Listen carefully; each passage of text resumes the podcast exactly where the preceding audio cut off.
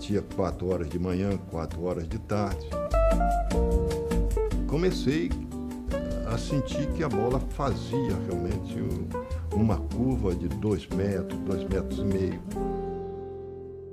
Sejam bem-vindos ao 38º episódio do Folha. O convidado de hoje é Artur Fernandes, presidente da Associação Nacional de Agentes de Futebol e diretor europeu de futebol de ICM Stellar Sports, além de ser o responsável desta empresa também no mercado português, posições que podendo parecer uma redundância, o Arthur faz questão de distinguir, já que no, âmbito do mercado europeu uh, a sua posição se baseia mais na gestão propriamente dita e em dar pareceres, e no que respeita ao mercado nacional, trata-se mais de uma posição de supervisão e de toma de decisão. Uma vez feita então esta introdução, uh, que já vai um pouco longa, resta-me dar-te as boas-vindas, Arthur. Olá, olá, como estás, Pedro?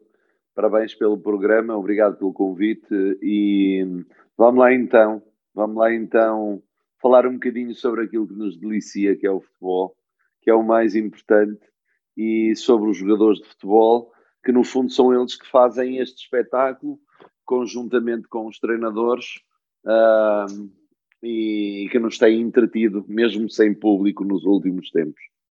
Vamos a isso então. Começaste a carreira de agente no ano 2000, tendo terminado também uh, nessa época 2000-2001 a carreira como jogador durante a temporada. Como é que se processou o, a transição entre ambas as carreiras? Foi relativamente uh, pacífica no sentido em que tinha um amigo comum que havia um amigo comum que eh, de um jogador meu também que já era agente e advogado e, e, na altura em que eu tive uma lesão que me obrigou a, a, a abandonar a carreira, ele convidou-me de imediato e, portanto, uh, foi praticamente de um dia para o outro e, e assim começamos a trabalhar. De resto, uh, não era propriamente esta a, ideia que eu tinha para o meu pós-carreira futebolística. Estava muito mais vocacionado eh, e tinha estudado bastante, não o suficiente porque não acabei o curso, uh, mas tinha estudado bastante na Faculdade de Ciências de Desporto e Educação Física e, portanto, eh, tinha muita expectativa em relação à carreira de treinador. Não, não conseguia finalizar o curso, não tive tempo para o fazer, entretanto já era pai de duas filhas e a primeira coisa que me surgiu foi exatamente eh, esta oportunidade de entrar numa empresa de agenciamento um, e entrei e até hoje, passaram 20 anos, enfim. Uh, o tempo passa rápido, mas, uh, mas uh, sinto-me completo, não, não completamente satisfeito, mas profissionalmente, claro que sim. Completo no sentido que atingi aquilo que pretendia um, e, e, muito mais haverá para fazer, nomeadamente em termos de associação. E foi grande o impacto na altura da transição de jogador para agente, ou nem por isso? Não é um impacto tão grande porque continuamos a falar de futebol, não é? E continuamos a visitar estádios de futebol, continuamos a contactar com jogadores e com treinadores. Um, temos que começar a compreender depois o outro lado, que é o lado dos dirigentes, uh, a própria comunicação social, que não tinha, não tinha grande relação, porque era um jogador sem grande expressão, eu jogava nos escalões inferiores, e portanto, a partir de determinada altura, quando comecei a representar jogadores mais importantes, comecei a perceber a, a importância e a dificuldade do trabalho também da, da, da, da comunicação da comunicação social. E, portanto, acabamos por estar uh, ao fim de uns anos, no meu caso não foram muitos, mas uh, acabamos por estar no centro do futebol, sem, porque à nossa volta temos jogadores, treinadores, dirigentes, outros agentes, comunicação social, enfim. estamos neste centro, estamos neste centro sem o protagonismo de estar no centro, mas a verdade, mas a verdade é que é que uh, temos esta posição central. chegaste, apenas por curiosidade, chegaste a agenciar jogadores com quem já tinhas partilhado o balneário? Cheguei, cheguei curiosamente, o meu último clube é o Canelas Gaia, e lembro-me que dois dos primeiros jogadores foram, um deles até é empresário hoje também, é o Luís Miguel, e um atacante, uh, que não me recordo agora o nome dele, uh, e um brasileiro, e que entretanto foram os meus primeiros dois jogadores. Não existindo qualquer fórmula para o sucesso, como sabemos, és da opinião que, de que quem pretende fazer uma carreira como agente de jogadores retira maiores dividendos ao lançar-se a solo ou juntando-se numa primeira fase a uma empresa que conte já com uma estrutura significativa? Hum, eu acho que uh, há várias formas de atingir o sucesso em cada uma das profissões. Não há uma fórmula mágica Uh, a entrar numa empresa de representação, eu acho que, que dá um, uma base muito boa, uh, uma aprendizagem muito boa, desde que a empresa seja boa também. Uh, arrancar a solo acaba por te eh, trazer outros desafios. O, o desafio, desde logo, da solidão, da frustração, muitas vezes uh, de lutar contra isso, enquanto numa equipa há sempre aquela coisa, já estás de, incorporado numa, numa, numa máquina que vai andando, tu és só mais uma peça e aquilo vai encaixando e vai, e vai continuando. Eu logo de seguida, quando fiz esta, esta, esta associação ao, ao, ao advogado praticamente era eu que fazia tudo a solo, porque ele tinha o seu trabalho e, uh, e era eu que andava sempre na rua.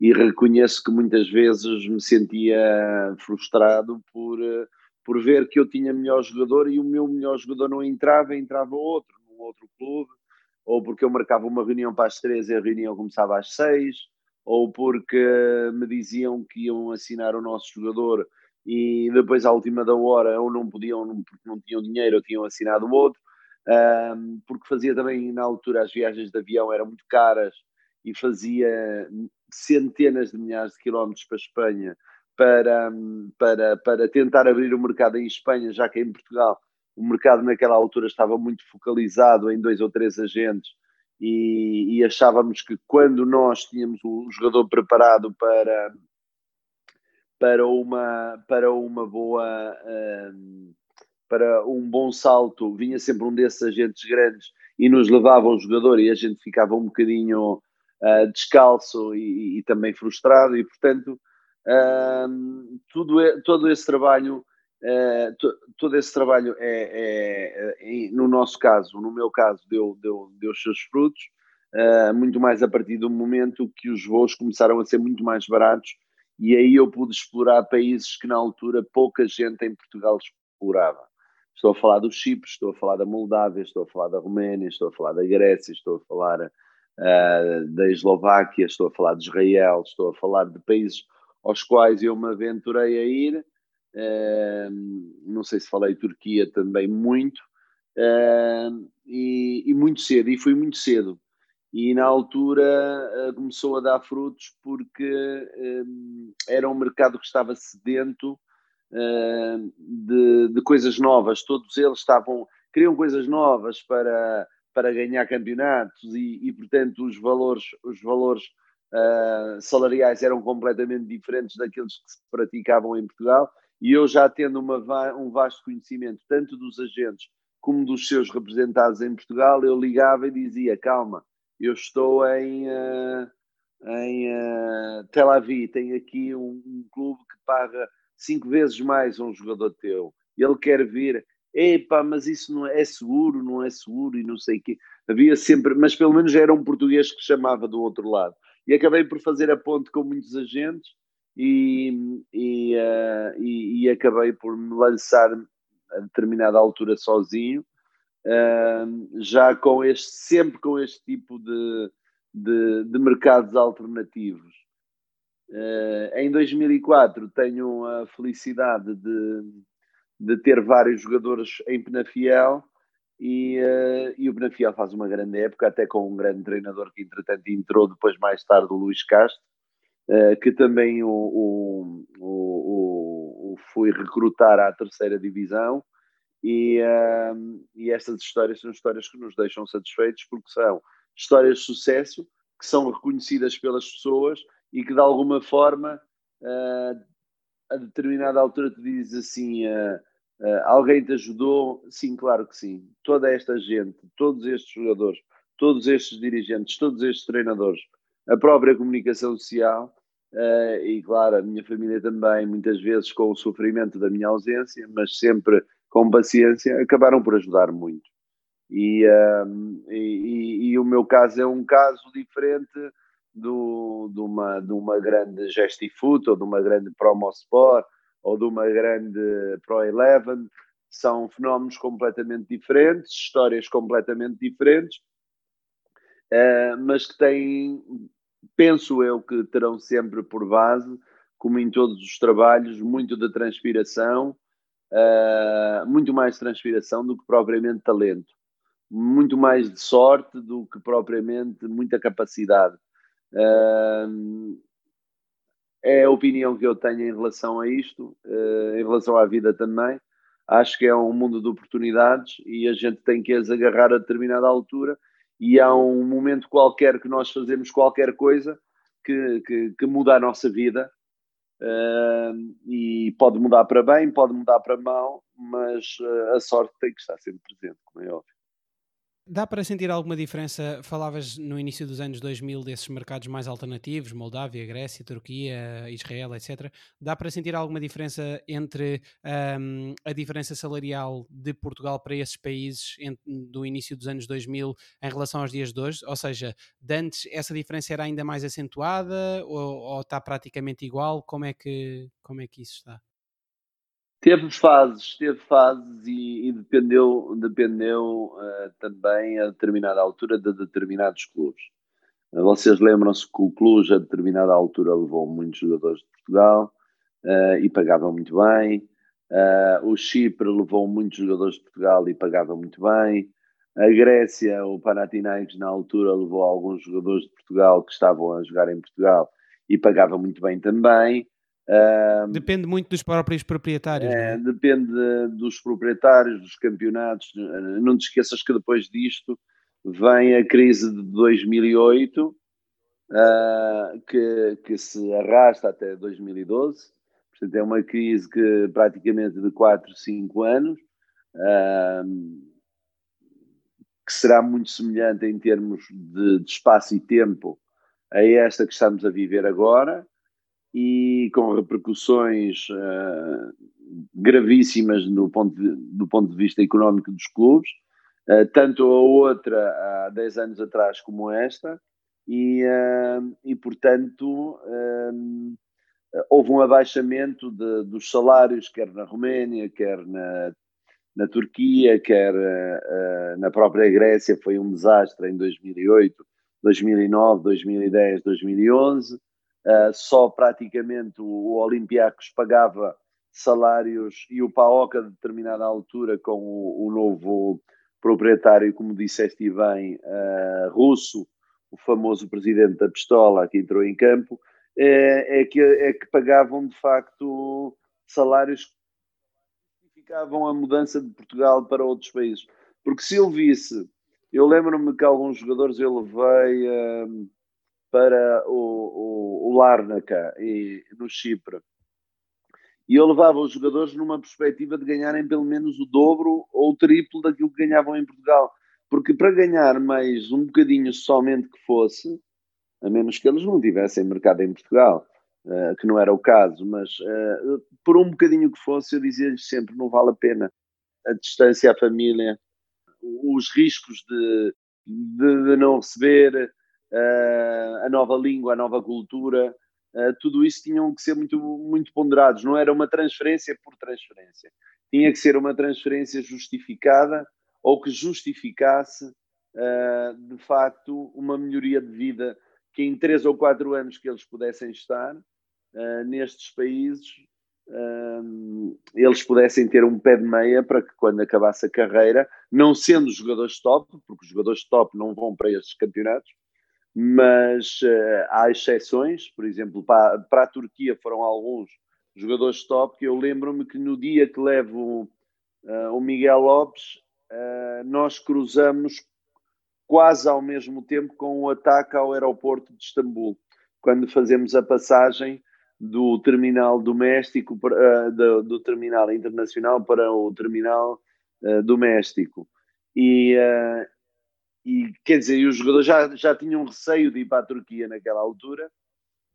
imagina o que é o jogador estar a chegar ao país e a primeira coisa que acontece é um ataque violento com bombas e com armas e tal dentro do próprio terminal e nós a passarmos do, do internacional para o doméstico. E, portanto, um, tivemos episódios desses, mas que depois, ao fim de uns anos, eles nos vieram a dar razão uh, e, e, e, agradecem pelo facto de, de, de facto, ali ganharem verbas que em Portugal é impossível de ganhar. De resto, uh, um caso de sucesso também.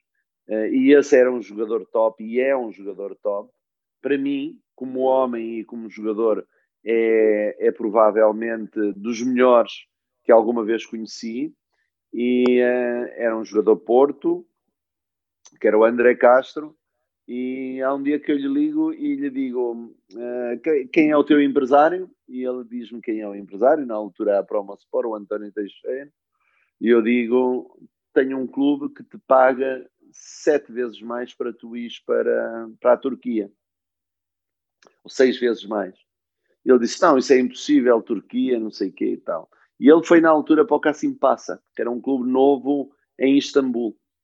E, uh, e ao fim de sete anos de lá estar, hoje ainda está a jogar muito bem no Braga, com 31, 32 anos. Uh, era um jogador que normalmente podia ter tido uma carreira em França ou em Espanha. Em Espanha ainda jogou no Sporting de Gijón mas uh, podia ter tido uma carreira até em Inglaterra pelas suas características, mas que ficou por lá, jogou no Cassim Passa, depois jogou no Gostep e uh, ao fim deste tempo todo uh, valeu a pena. E quando vale a pena ficamos todos satisfeitos. É claro. É bom para eles e, e passam a palavra, não é? Há pouco referias as dificuldades não é? do início de, de atividade e as frustrações com que um agente, uh, principalmente os que andam sozinhos, têm, têm de lidar. E o, mas o curioso é que, uh, no teu caso, uh, foi necessário pouco tempo para que tivesses sucesso, não é? E para conseguisses começar então a celebrar acordos de transferência, conforme comentavas.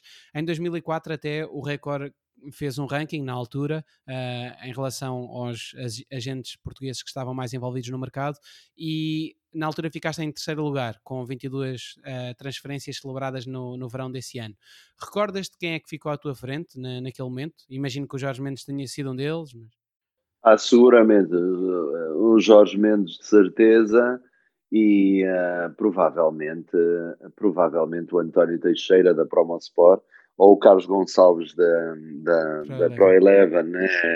provavelmente um desses eu lembro-me que nesse ano contabilizou muito o facto de ter entrado um, um, uh, um presidente no Penafiel e, uh, e, uh, e como entretanto eu, eu, eu tinha jogado lá cinco anos e ele perguntava-me com alguma, com alguma insistência o valor deste jogador e como é que se consegue e como é que se consegue trazer este jogador e o que é que achas e tal, e como é que é esse mundo aí dos empresários, como é que a gente resolve isto, e o Record na altura contabilizou praticamente todas as entradas no Benavial, porque como eu já conhecia muitos agentes em Portugal de ter feito estes intercâmbios internacionais, e eu praticamente todos os jogadores que foram para o Penafiel nesse ano, uh, e depois foram mais uh, alguns para o Belenenses, para a Académica e para o Passos Ferreira. Uh, foram os quatro clubes com contabilizaram como contabilizaram como operações minhas e não dos seus próprios agentes. A verdade é que eu estive envolvido porque eu pegava no telefone e ligava ao Baidec, ligava ao Carlos Gonçalves, ligava aos brasileiros que trouxeram o Wesley ou o Wellington ou ao empresário do Odeir, ou Folha, ou Drulovic, enfim, todo, toda essa gente que acabou por vir. Uh, e, uh, e ainda bem que veio, porque foi um ano bom em que se subiu de divisão no primeiro ano e logo a seguir também uh, se fez uma excelente época na Primeira Liga com muitos jogadores que, em parceria com outros agentes, eu levei para lá.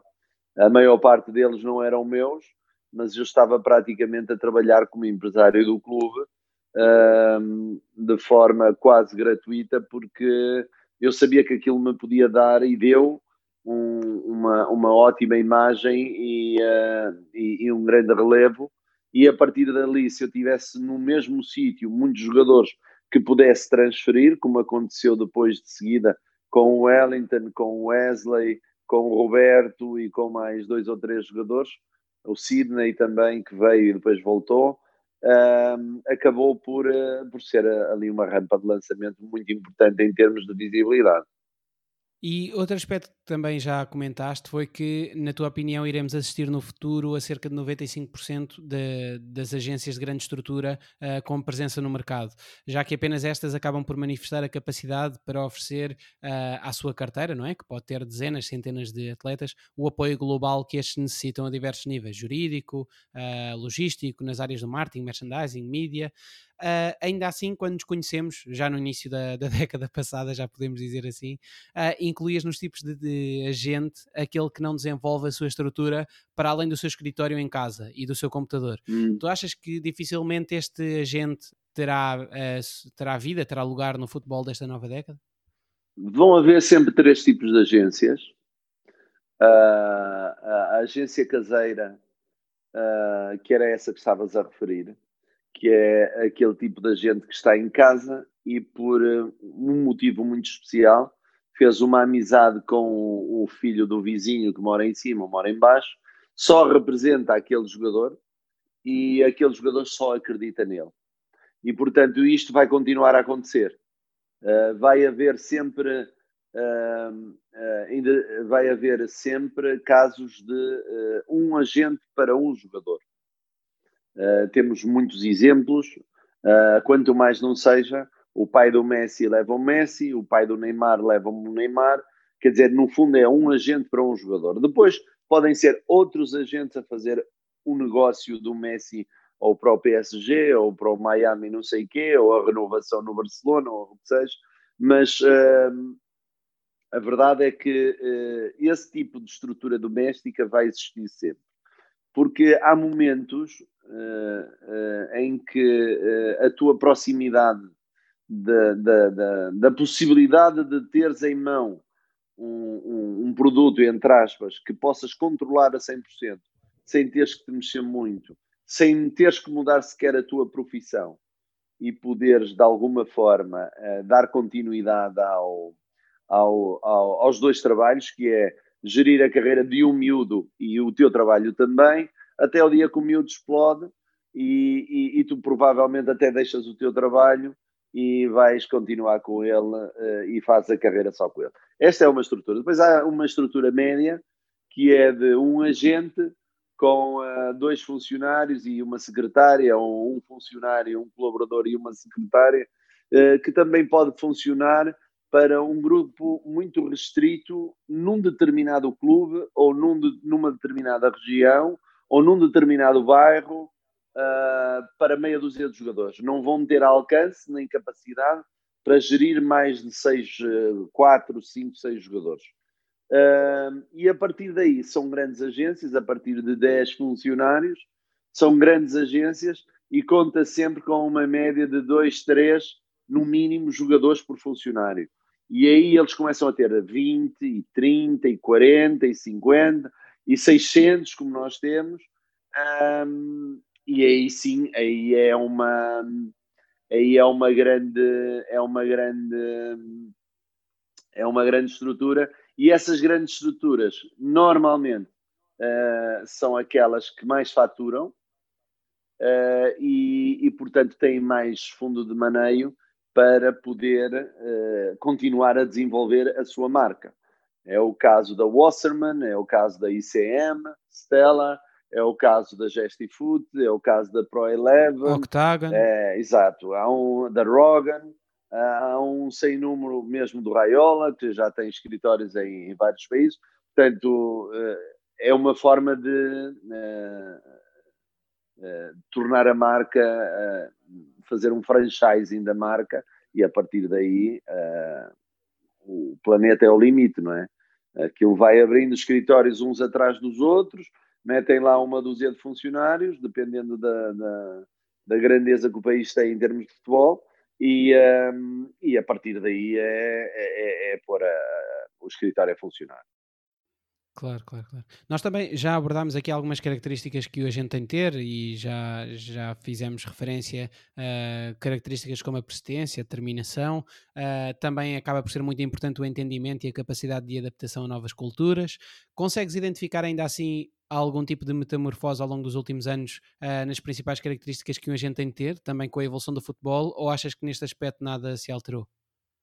Eu acho que se alterou uh, uh, nos últimos tempos, mal era, se, for, se, estes últimos 20 anos foram os 20 anos uh, onde a tecnologia e a evolução se sentiu mais, mal era se não tivesse havido metamorfose por parte, eu digo metamorfose, digo no sentido de evolução também, alterações grandes na, na, na atividade e no comportamento dos agentes. Eu posso te dizer que, sem quaisquer dúvida, eh, que eh, a maior parte dos agentes hoje falam eh, quatro, cinco línguas fluentemente, ehm, que têm a plena consciência que reunir na Turquia não é o mesmo que reunir em Londres.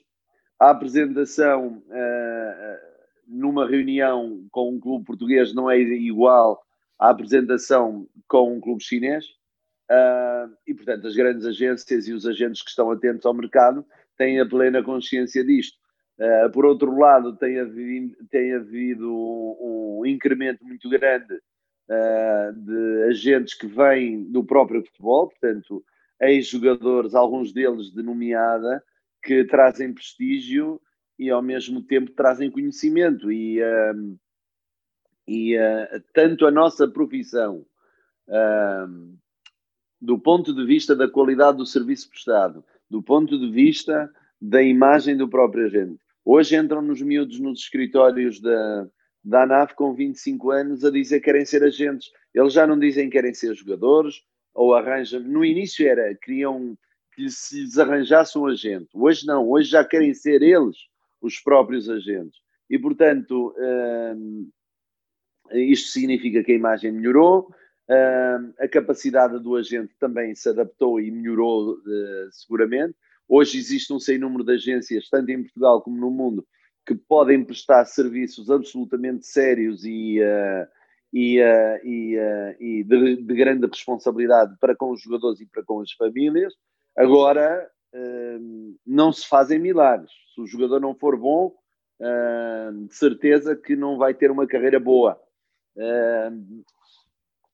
Mas também quando são escolhidos, já são escolhidos já são de alguma forma peneirados e escrutinados para, por alguém dentro da própria empresa que tem a competência de escolher os melhores ou de tentar.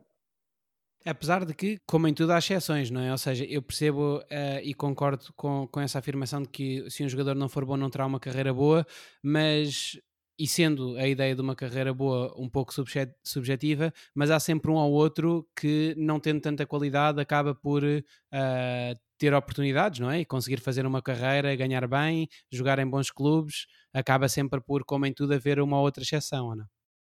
Alguma coisa de bom ele terá. E, e sabem, e depois isto já tem que ser os técnicos a falar sobre esta, sobre esta, sobre esta matéria, mas uh, daquilo que nos é dado a conhecer é, muito, é relativamente fácil colocar um jogador de fraca qualidade uh, num patamar superior à qualidade que ele tem. É relativamente fácil.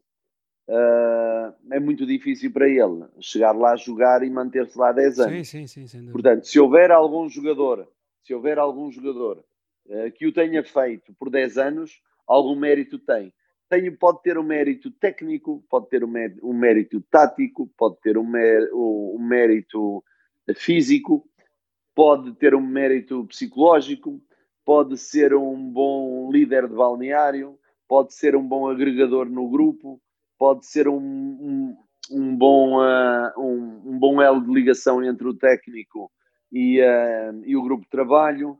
Uh, portanto, alguma coisa de bom ele terá para ser escolhido uh, e estar uh, sempre na ribalta. Eu lembro-me que uh, as pessoas espantaram-se por, por exemplo, pelo Pellegrini quando fez uma grande época no Málaga e levou o Málaga à Champions League, depois foi para o Manchester City e levou alguns jogadores com ele, que era tipo quase como que o, o jogador fetiche dele. Alguns treinadores têm estas ideias, mas e eles não têm um, um jogador fetiche porque o jogador é mau, mas eles gostam dele. Não, eles têm um jogador fetiche porque aquele jogador lhes traz sorte, lhes traz balneário, lhes traz pontos, lhes traz qualidade de alguma forma em algum setor dos vários que são amplos, são, são variadíssimos, uh, que existem na, na, na, na, num balneário e num grupo de trabalho.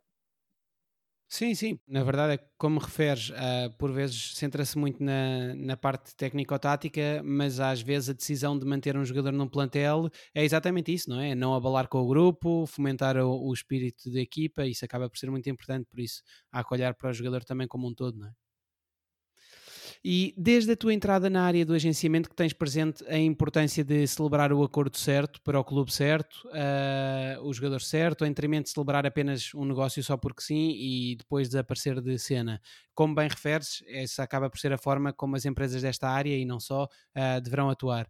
Partilhas comigo a opinião de que, independentemente do crescimento do número de agentes no mercado, e obviamente que esse crescimento acaba também por trazer todo o tipo de pessoas, uh, o perfil do agente se tem vindo a alterar ao longo dos últimos anos, ou seja, existe cada vez mais aquele cuidado também, uh, existe mais aquela tendência de o agente apresentar a informação aos clubes, uma informação de qualidade, de forma sucinta, para que estes consigam decidir bem em pouco tempo?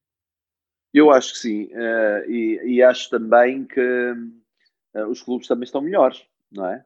Os clubes também têm muita informação sobre, sobre, sobre uh, o jogador a contratar. Só para que vocês tenham uh, uma ideia, uh, saiu uma notícia recentemente que o Barcelona tinha filmado não sei quantos treinos do Trincão antes de o contratar. Ou seja, já tinha filmado, estado a filmar de alguma forma uh, os treinos do, do miúdo antes de o contratar. Para quê? Para saber como é que é o comportamento dele em treino. Uh, provavelmente uh, posso acrescentar que há clubes, não é provavelmente, é concretamente, há clubes que têm pessoas nas ruas a ver o, o, o que eles fazem em, em, nos tempos de lazer, já para não falar daquilo que os jogadores fazem naturalmente durante os 90 minutos no, num jogo de futebol e, portanto, há, há quase que uma espionagem um, a, a, a, esse nível quando estamos a falar de, de, de contratações de topo. Um, em, em, relação à maior parte dos casos, tentamos de facto prestar uma informação que seja válida, que seja concreta, mas hoje em dia, conforme te disse também, Uh, os clubes têm muito essa, essa informação através de plataformas de internet, através de vários scouts que já lhes passaram os, os, um, os relatórios sobre os miúdos e, portanto, uh, quando nós uh, chegamos a um clube e falamos, representamos este jogador, já não precisamos dar muita informação. Até porque normalmente o diretor desportivo é uma pessoa que tendencialmente tem uma formação superior àquilo que tinha há 20 anos atrás e, portanto, sabe uh, normalmente mais de futebol ou do futebol que é importante para aquele clube, sabe de certeza absoluta mais do que nós.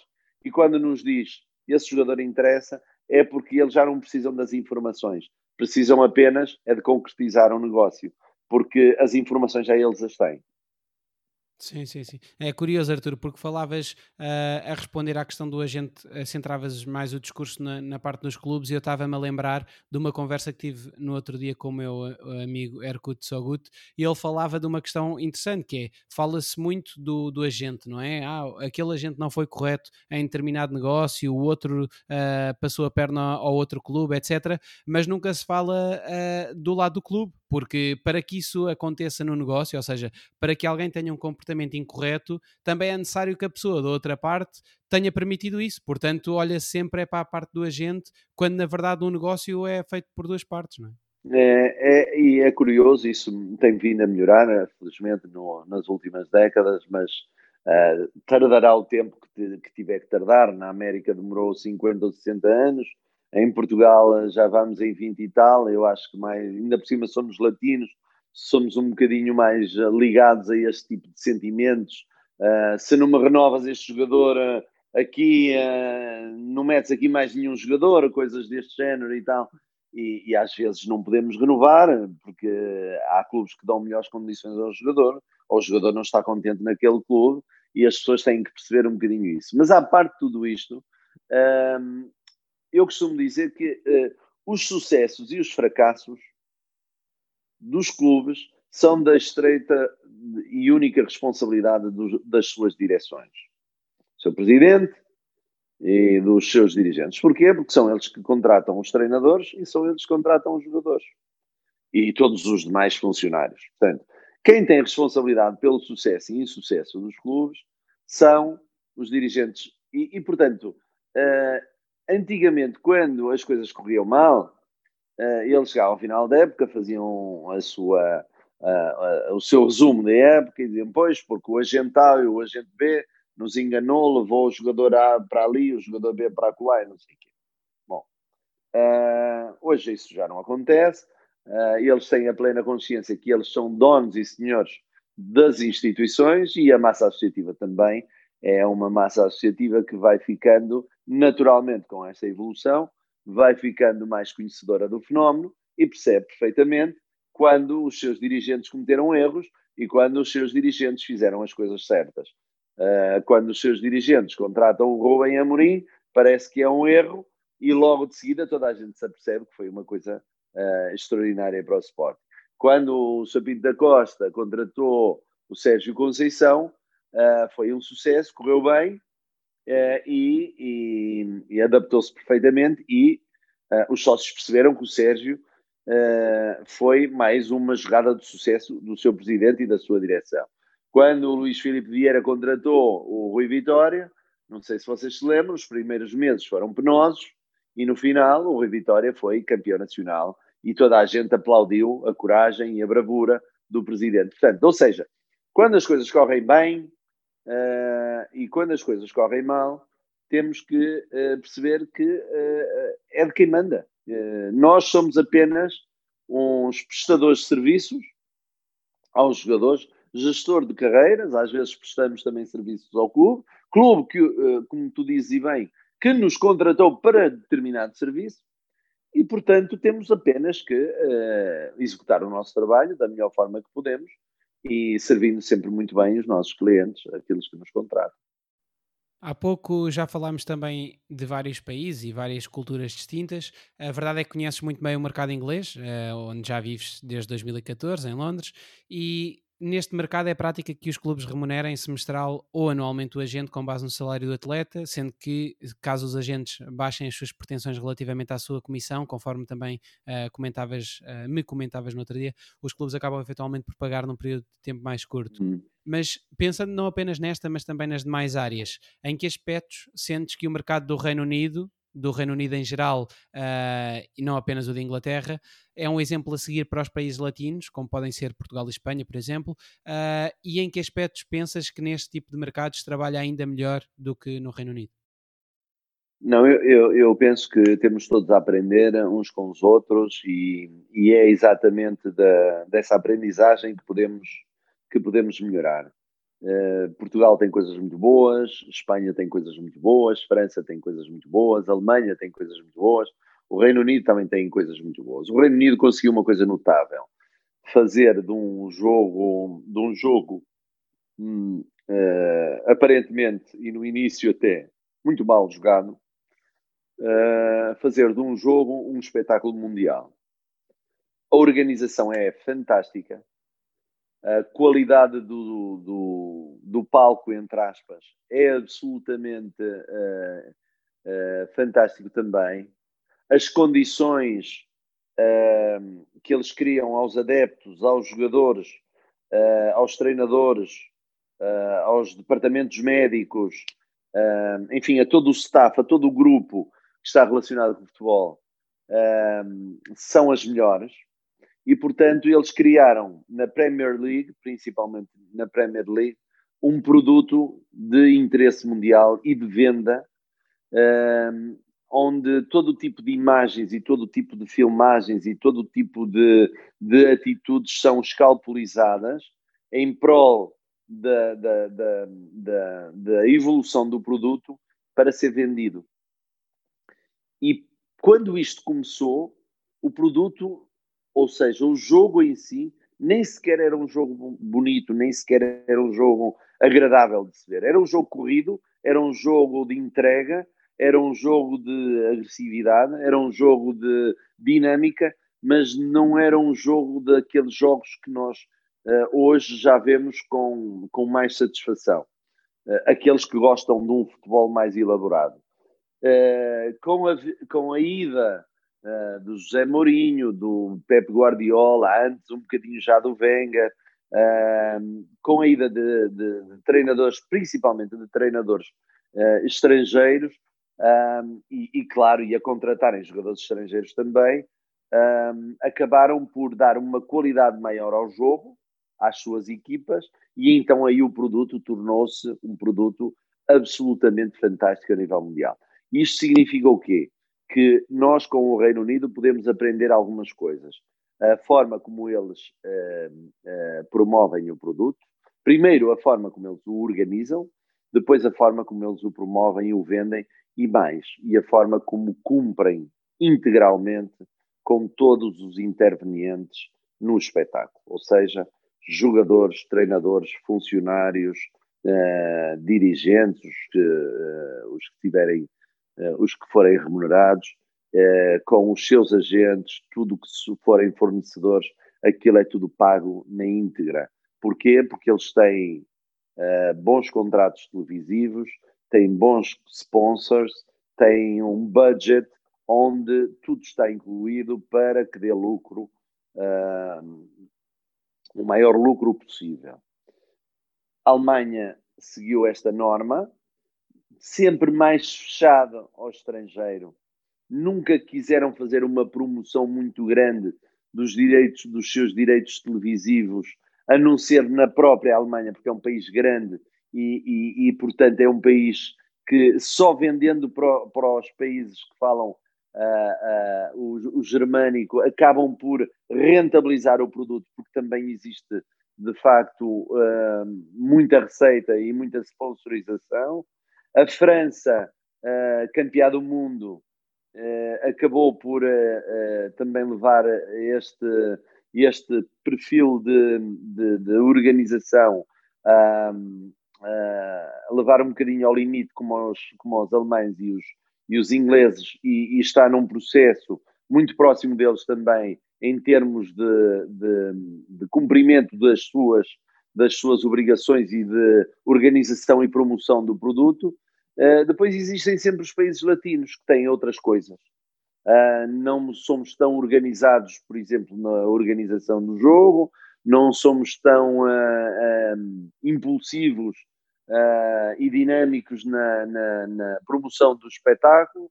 Não temos tantas receitas como eles têm, televisivas, e ainda assim fazemos aqui algum, alguns milagres, e depois temos aquelas coisas boas que eu às vezes fico com a sensação, se não é por genética, ou por vezes por impulso, muitas vezes por desenrascanço, outras vezes por muita esperteza e, inteligência, e conseguimos, e muita entrega, eh, porque enquanto nestes países do centro da Europa é tudo muito rígido, inclusivamente os horários, o 9 to 5 para trabalhar, o português é capaz de ficar até à meia-noite para tentar desenrascar um problema e, e, e acaba por o resolver.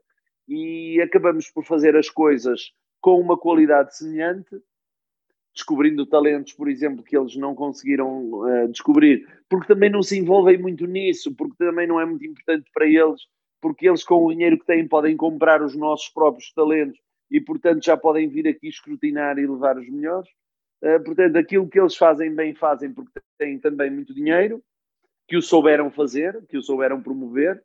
Uh, aquilo que nós fazemos, fazemos porque temos menos dinheiro e temos que, de uma forma desenrascada, uh, encontrar talento onde ainda ninguém encontrou quase. De resto, existe uma, uma genética boa do português que faz com que nas nossas escolas de formação vão surgindo talentos, porque seguramente também existem técnicos também com muito talento que conseguem desenvolvê-los e fazer deles jogadores a nível internacional. Portanto, cada país tem as, as suas coisas boas, tem as suas coisas más, e do conjunto de todos vão saindo os nossos cristianos e os nossos uh, uh, trincão e todo esse tipo de jogadores. E, e, e, também, por exemplo, das Argentinas vêm os Messis, uh, do Brasil vêm os Neymars, tudo fruto de um pouco de rua, um pouco de de, de caos e logo depois a organização. Acho que é um processo, é um processo natural, porque no fundo os jogadores querem todos chegar a essas ligas ditas fantásticas, mas se eles pudessem ganhar o mesmo no bairro onde nasceram, eu acho que ao fim de dois ou três anos eles estavam todos lá, porque no fundo o melhor sítio é aquele onde a gente onde a gente se sente bem, onde a gente nasce, onde a gente cresce como criança e uh, todos os jogadores têm um sonho de vir para a Europa e jogar no e jogar no, no na Premier League, mas uh, muito naturalmente assim que o fazem ao fim dos anos, uh, vocês veem, eles voltam às raízes e voltam aos países deles naturalmente. Há pouco falavas também da ANAF, da Associação Nacional de Agentes de Futebol, uh, que presides desde a sua fundação. Uh, Cumpriram-se no final de 2020 15 anos desde a fundação dessa, dessa associação. Apesar de já me teres contado, pedia-te que contasses uma vez mais aqui como se desenrolou a fundação desta associação, qual o seu propósito e quem compunha o grupo de amigos uh, que se envolveram na sua fundação. Um, a associação parte de um princípio que entendemos ser lógico. Uh, entre 2000 e 2005 eu conheci a, a maior parte dos, dos, dos, grandes agentes ou dos mais conhecidos agentes portugueses uh, da altura, da data, uh, com todos os nossos defeitos que temos, com todas as nossas virtudes também, íamos, íamos comunicando, íamos conhecendo neste ou naquele negócio e eu dizia, porque é que pensava eu, para mim, e às vezes ia comentando com um ou outro, uh, porque é que nós, uh, em cada estádio, estamos um em cada canto do, da tribuna presidencial, porque é que os agentes não se juntam, porque é que não, não se agregam mais, eu acho que juntos podem ser mais fortes, porque assim somos um alvo muito fácil, aquilo que falávamos anteriormente, uh, dos dirigentes poderem a qualquer momento dizer a culpa foi do agente, o agente nós descemos na segunda volta porque no, no mercado de janeiro os agentes nos tiraram daqui os jogadores todos. Como se a gente pudesse rescindir os contratos dos jogadores. Não é? E, portanto, eh, em conversas com o Dr. Emanuel Calçada, que ainda hoje é o secretário-geral, eh, que era um advogado, perguntei-lhe, eh, enfim, estávamos a falar da criação de uma associação, o que é que ele achava, e ele naturalmente diz isso. Já há muito tempo que eu tenho estado a falar eh, com alguns agentes, mas ninguém dá importância a esta situação. Então, na altura, falei com o Álvaro Lima, com o Rui Neno, com o António Prata Tavares uh, e decidimos, e o Jorge Manuel Mendes, e decidimos que íamos registrar uma associação. Íamos registrar uma associação e íamos chamar associados íamos uh, juntá-los todos. Eu lembro-me que no dia da, da fundação uh, os agentes iam entrando quase que a ver quem estava, quem não estava, quase como um pouco assustados o que é que se está a passar aqui. Uh, arranjei um, uma sala numa faculdade aqui perto do Porto que me permitiu que eu, que eu, que eu utilizasse E então fomos chegando, eu juntei-os todos, eu disse olá, boa noite, isto foi à noite.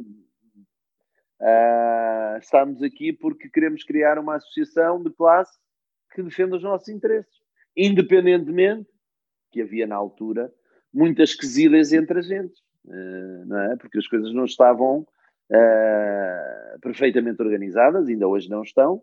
Estão, estão melhores, mas não estão organizadas ao ponto. Eu penso que não, não, em nenhuma provisão as coisas são, são, são, são perfeitas e, portanto, existe sempre competitividade e há quem, quem, quem, quem, quem confunda a competitividade com. é um pouco a agressividade com a violência, como no futebol, não é? Há um pouco esta, esta, esta, esta, esta confusão e, e esta linha muito tenue. Uh, como é que o indivíduo me foi fazer isto se ele conhece? Se ele me conhece, como é que ele foi assinar o meu jogador se ele me conhece, não é? E ficávamos, afinal, ele já não é meu amigo e tal, e não sei o quê. Portanto, em Portugal temos um bocadinho esta, esta nos países latinos, temos um pouco esta ideia de, de que a amizade uh, se faz de um dia para o outro e se perde de um dia para o outro. Não. A amizade é uma coisa que, que não tem absolutamente nada a ver com uh, a, a, concorrência entre agentes de jogadores. Um ou outro podem ser bons amigos, mas em 200 empresas, nós não somos amigos de 200 agentes, embora a gente os respeite, respeite o trabalho deles, percebemos às vezes que um ou outro, ou eu próprio, tenha sido uh, indelicado ou, ou não tão ético na, na, na, aproximação a uma família, a um jogador, ou não sei quem, mas também não podemos ilivar, e é importante que isto se diga, uh, não podemos ilivar, da mesma forma que falávamos dos clubes, uh, não podemos ilivar o jogador que assina contrato connosco das responsabilidades de o ter feito. Porque quando um agente assina por um jogador, uh, às vezes parece que é um bocadinho aquela coisa, aquela história, ai, o malandro do agente e tal, deu a volta à cabeça do miúdo. Não, o miúdo tem um pai que liga todos os dias a um sem número de agentes, um pai que liga todos os dias a um sem número de jornalistas, um pai ou um tio que ligam a pessoas influentes dentro do clube A, B ou C para ver se levam um filho, o pai que liga às maiores agências para ver se não querem uh, ficar com o filho dele porque pensam os pais pensam que os filhos são todos Cristianos Ronaldo e os filhos e os, e os pais pensam todos que são grandes agentes, e então, eh, no meio de tudo isto, o agente ficava sempre com o papel do mal da fita. E é importante ter isto em, em mente, que tanto com o, os sucessos e os êxitos dos clubes são da responsabilidade das direções, como os contratos de representação, uh, como os contratos de trabalho são da responsabilidade do jogador e da direção, uh, e os contratos de representação são da responsabilidade do agente e do jogador. E, portanto, qualquer um dos dois tem responsabilidade, tem o seu, os seus direitos e os seus deveres, e, um, ehm, e foi exatamente esse um dos propósitos da criação da ANAF. Foi criar, em primeiro lugar, quais são os direitos e os deveres dos agentes, melhorar a imagem, uh, uh, fazer ver todas as instituições a nível nacional internacional, desportivas e governamentais, da importância do papel do empresário desportivo, de resto, completamente uh, descrito na Lei de Bases do Sistema Desportivo, na, na, no artigo 28 98. Portanto, é tudo legal, é tudo correto, poderia ser uh, mais disciplinado, ainda não é, mas vai ser, com certeza. O futuro, o futuro e quem vier de seguida uh, serão já gerações melhor preparadas, com outro, com outro, com outro tipo de, de virtudes, uh, com outro tipo de defeitos, com certeza também, mas sempre num processo evolutivo, espero eu, é assim que evolui a sociedade. Essa postura que falavas em relação a, pronto, essa abordagem em relação aos próprios contratos de representação e a não ficar, a não levar as coisas se calhar assim tão, tão a peito e tão de, um, no sentido de relações pessoais, é também algo que levas para ti, para os teus contratos, ou seja, as vezes que te fizeram isso com, com os teus jogadores, procuras também uh, manter esse discernimento e, e de alguma forma falar com a gente para tentar perceber a situação, com o agente que, uh, entre aspas, roubou o jogador? O agente, o agente, uh, sabes, ao fim de uns anos, uh, e conhecendo eu uh, cada vez mais e melhor os jogadores e os pais e os familiares e as pessoas que estão à sua volta, nós temos aqui um contrato que é um contrato muito tenue, muito, muito fraco do ponto de vista legal. Uh, o contrato de representação é de 24 meses, portanto é um contrato curto e, a base, e a base legal do contrato não produz grandes efeitos nos países do sul da Europa. Já, por exemplo, em França, Inglaterra, eh, na Alemanha e até, eu diria, poderia juntar aqui um bocadinho a Espanha, que tem melhorado muito, mas ainda assim também é um bocadinho tenue. O que é que acontece? O próprio agente percebe quando o jogador está connosco ou quando não está connosco.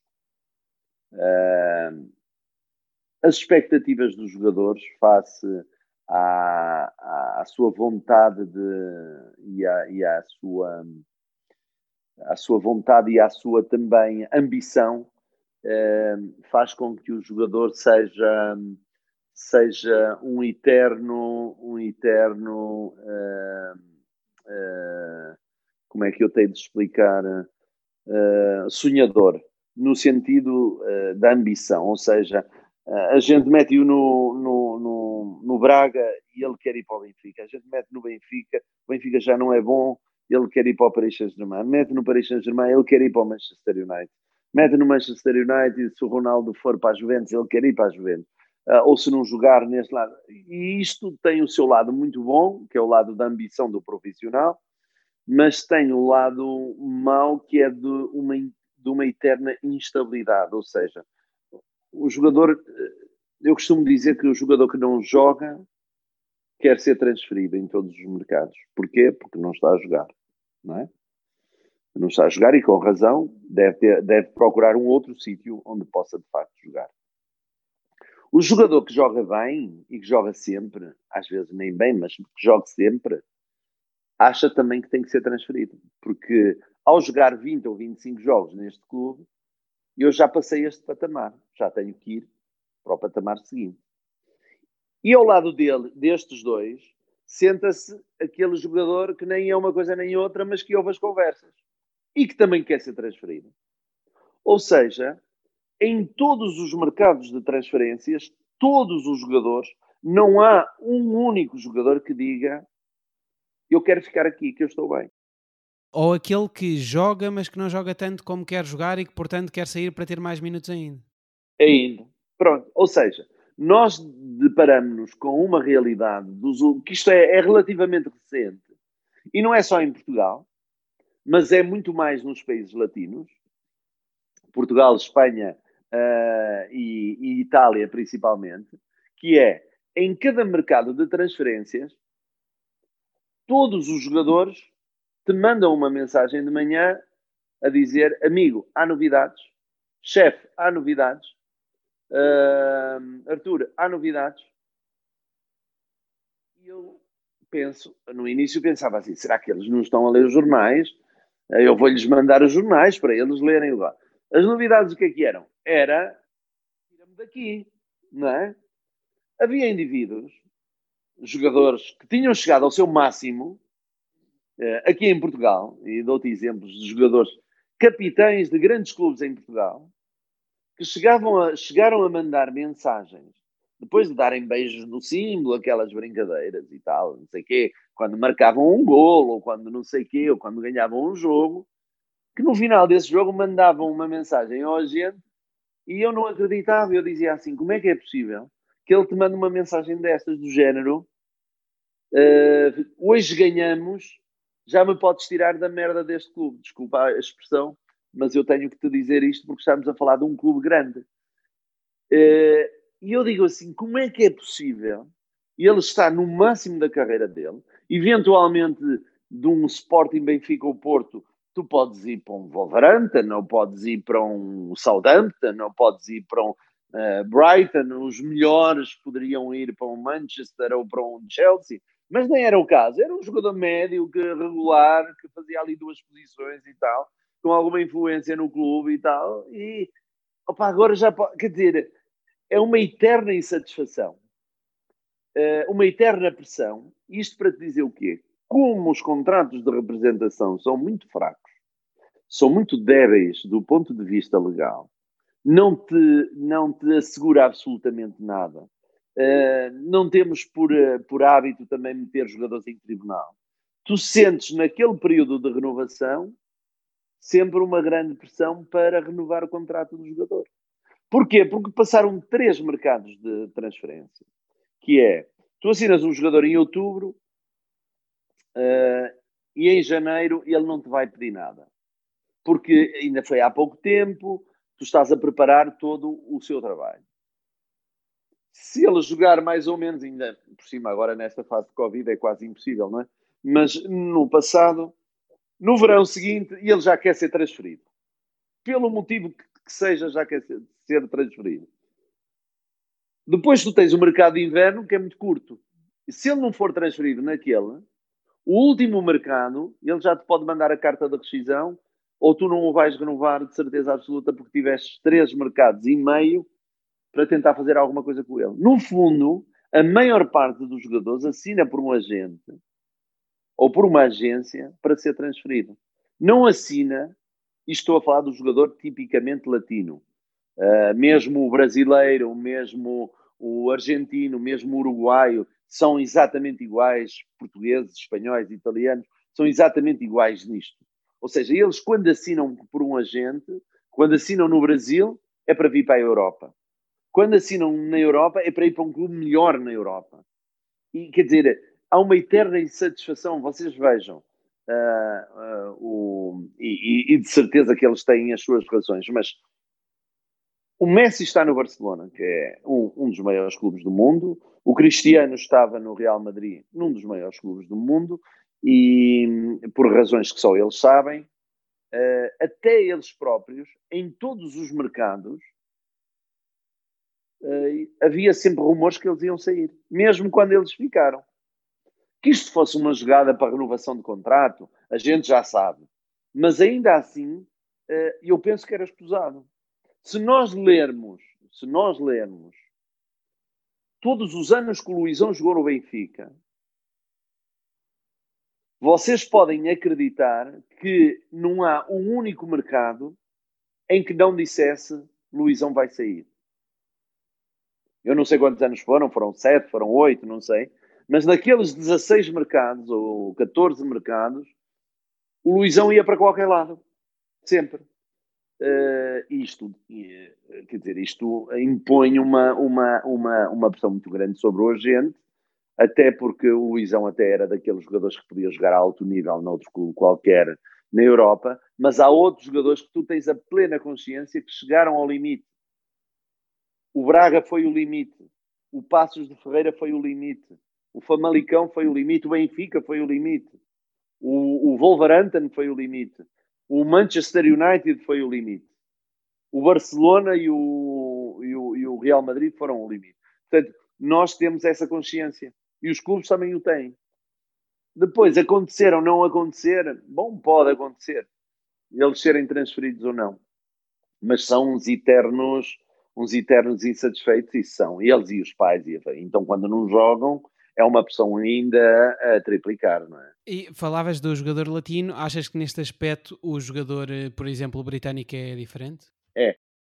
O jogador britânico joga num clube durante uh, seis ou sete anos e quando não quer jogar mais, avisa com um ano de antecedência que não vai renovar. Não faz esse tipo de, de, de, de promoção jornalística.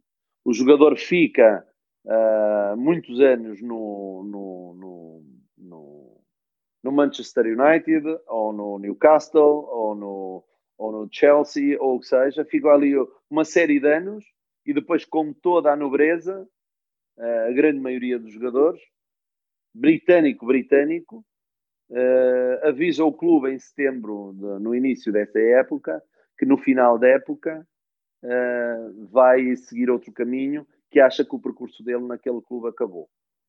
Mesmo tendo o clube, não tendo o clube, normalmente já tem certeza absoluta para onde ir, mas eles eh, é, é uma questão de, de princípio deles.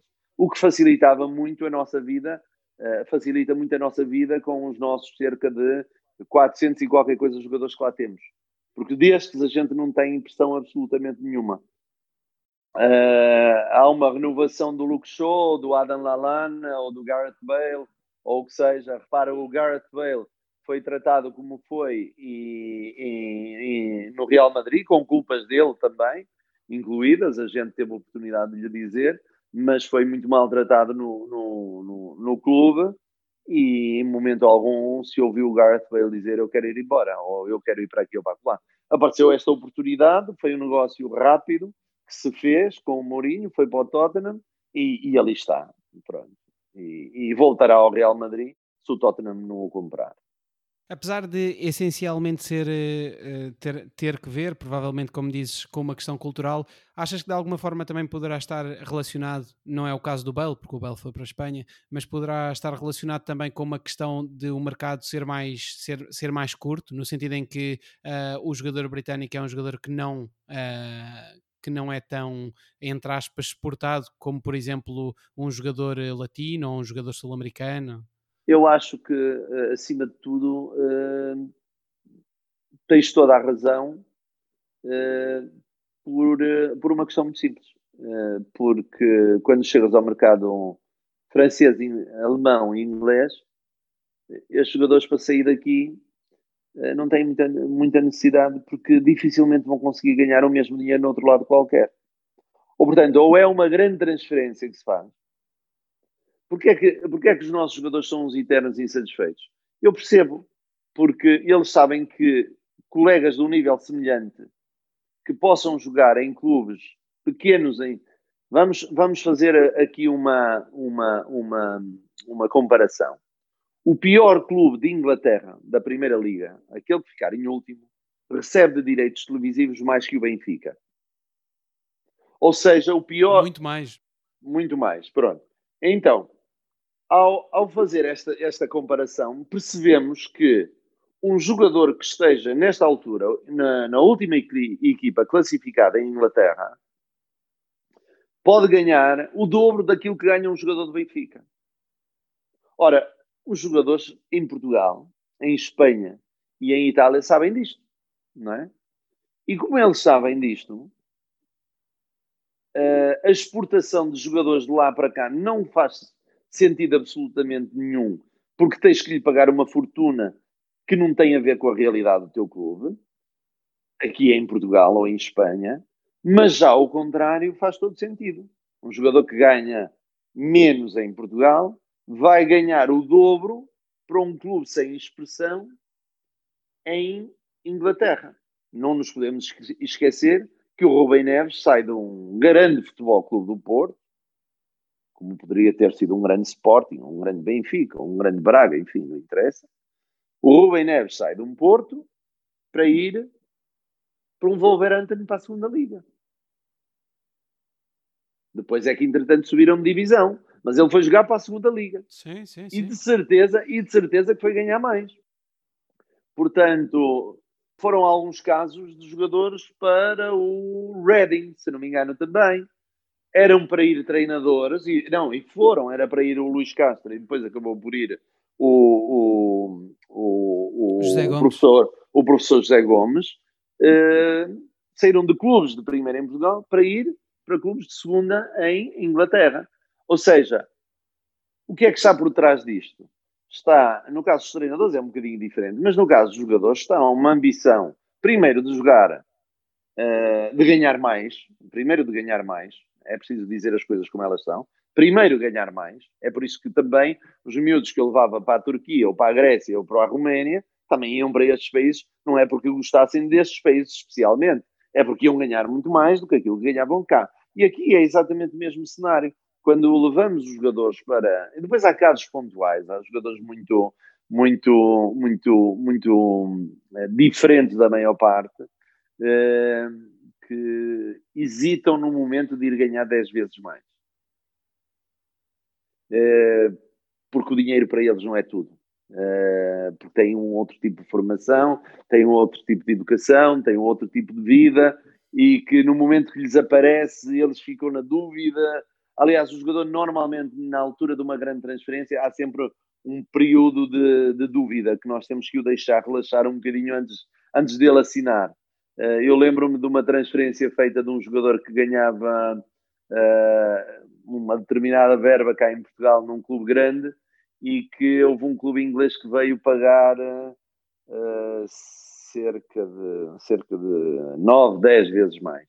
Mesmo assim o miúdo quis ficar, uh, quis ficar em Portugal uh, e só com muita insistência que ele foi para a Inglaterra porque o clube também precisava do dinheiro. Isso é o outro lado também às vezes das transferências que as pessoas não falam Uh, mas as transferências só se podem fazer com a autorização dos dois clubes, não é? Claro. claro. Portanto, uh, depois lá, lá pedem uma lá pedem uma declaração do jogador a dizer ou do treinador fui eu que fiz questão de sair e tal, e não sei o quê.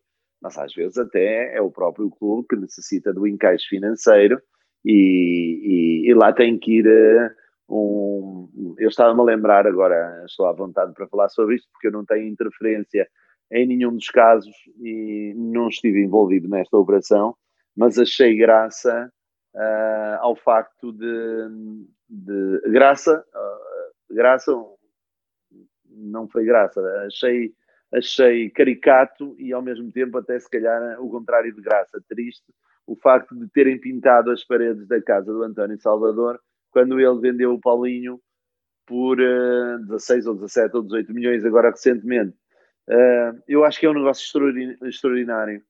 Uh, primeiro, porque o vende com 29 anos. Depois vende-o em Portugal. Depois recebe dois jogadores em troca, uh, em que, do meu ponto de vista, o ponta de lança, por ponta de lança, há ali uma grande, há, há ali uma diferença, mas não é uma grande diferença. E, portanto, eu digo assim, ele fez mais uma vez um grande negócio, é um clube lucrativo, é um clube que dá, que dá lucro, uh, e ainda assim as pessoas se queixam. Uh, se calhar não têm o conhecimento das dificuldades que os clubes vivem nesta pandemia e na necessidade que têm. Eu, eu, eu quando as pessoas uh, se queixam que, e agora vou falar de um caso específico também, que o Jorge Mendes vendeu o Fábio por 40 milhões, eu acho que o Fábio só tinha e o Porto que fazer uma estátua ao Jorge e é nosso rival porque ele fez um excelente negócio, por amor de Deus. Por muito que ele possa ter ganho de comissão, ele e o pai do jogador e não sei o que e tal, que se falou, uh, um jogador que tinha meia dúzia de minutos no Porto é vendido por 40 milhões para a Inglaterra, uh, convenhamos que é um, uma proeza. E, portanto, uh, só não vê de facto quem tiver segundas intenções ou quem não perceber absolutamente nada disto, que este tipo de operações, quantas mais fizermos, tanto para o Braga como para o Porto, Benfica, Sporting, Guimarães, Marítimo e tal, uh, nesta altura então de pandemia, uh, será a salvação de todos nós, porque de outra forma vai ser muito complicado.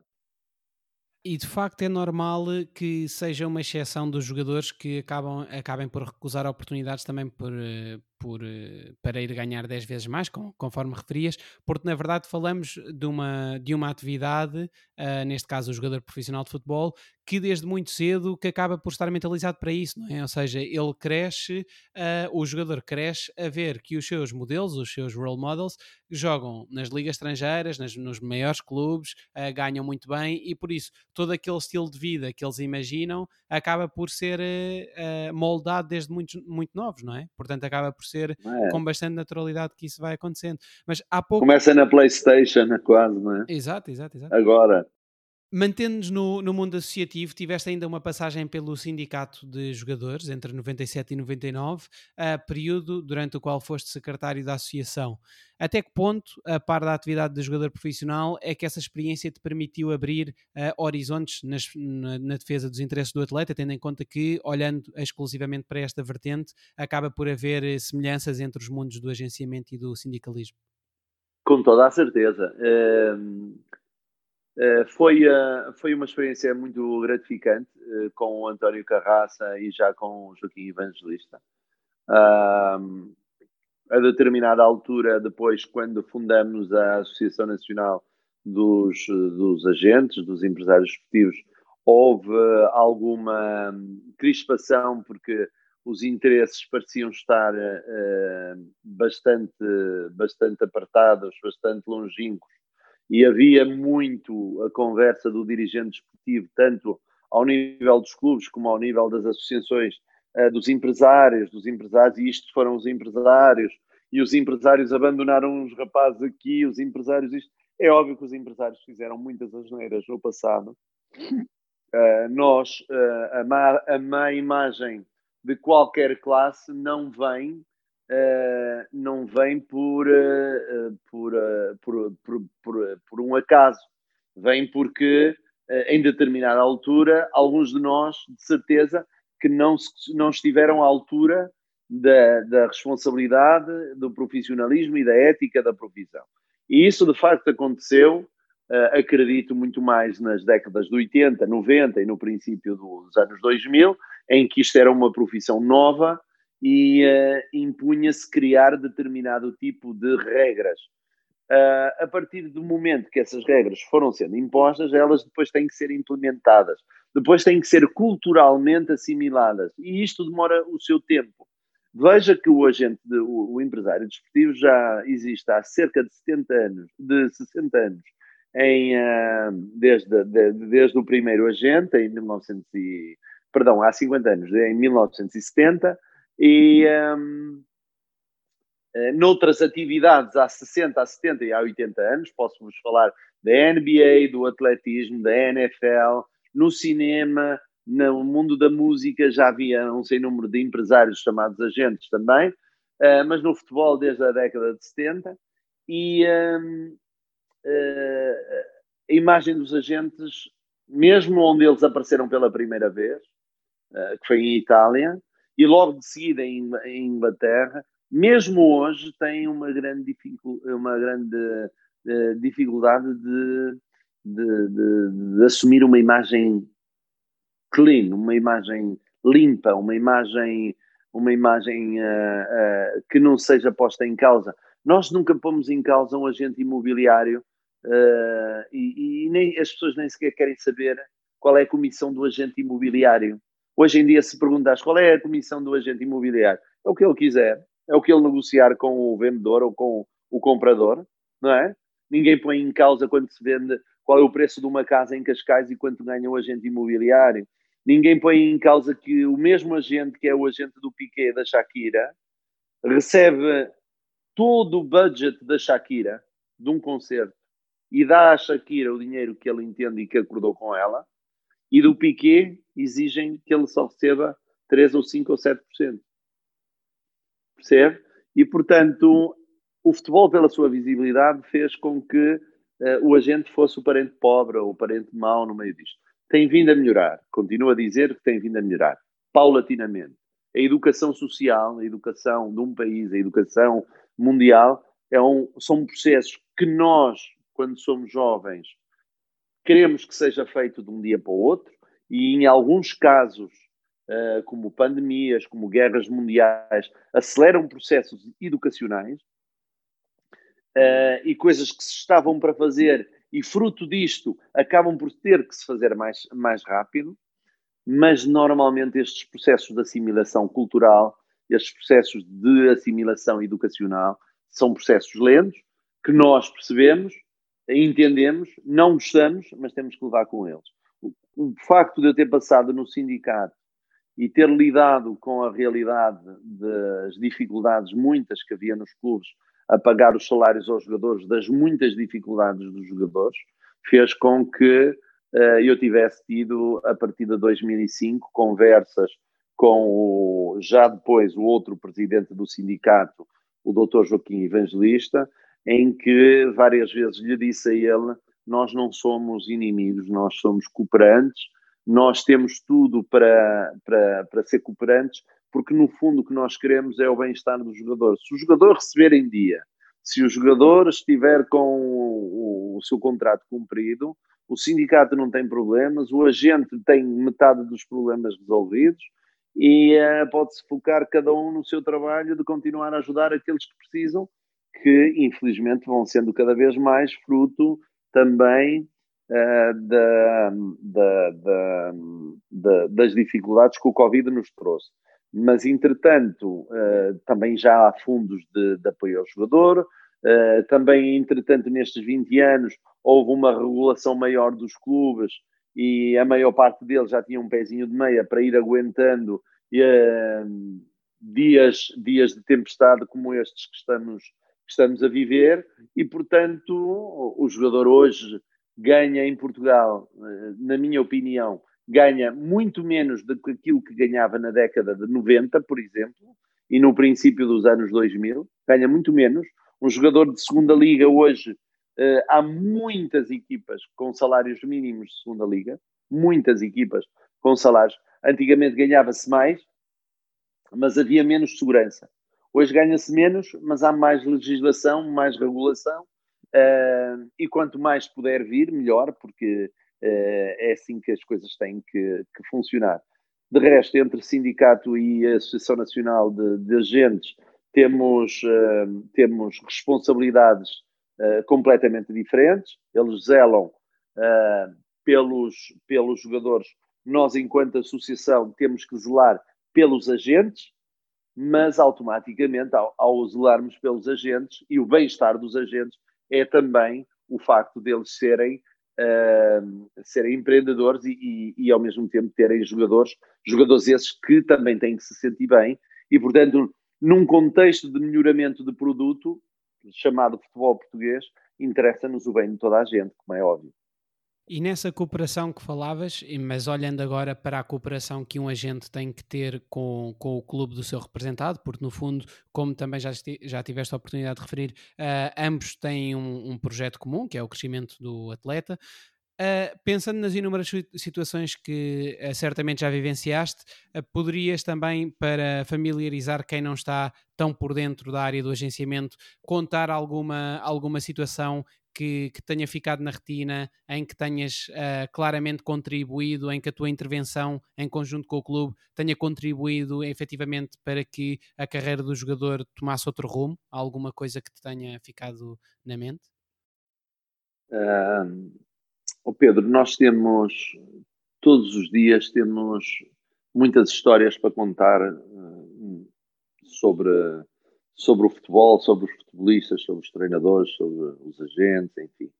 Uh, temos muitas histórias. Eu, em, num almoço com um presidente, com um presidente de um clube grande uh, uh, antes deste confinamento, eu dizia-lhe ao presidente: é, deve ser frustrante ter tantas histórias para contar na, na vida e não poder pôr os nomes às pessoas que estão nessas histórias, não é? Porque o engraçado era eu contar uma história e dizer, e foi o, o Luís Filipe Vieira, o seu presidente, uh, com o não sei quem, o dirigente do, sei lá, o Carlos Pereira, o seu presidente Carlos Pereira, que uma vez se encontraram, quer dizer, pôr os nomes às pessoas, percebe? Sim, sim, e, sim, sim. e portanto, as mais deliciosas são aquelas, infelizmente, em que a gente não pode nem deve uh, pôr os nomes, ou pelo menos eu deveria ligar às pessoas a dizer: Olha, posso contar esta história assim claro.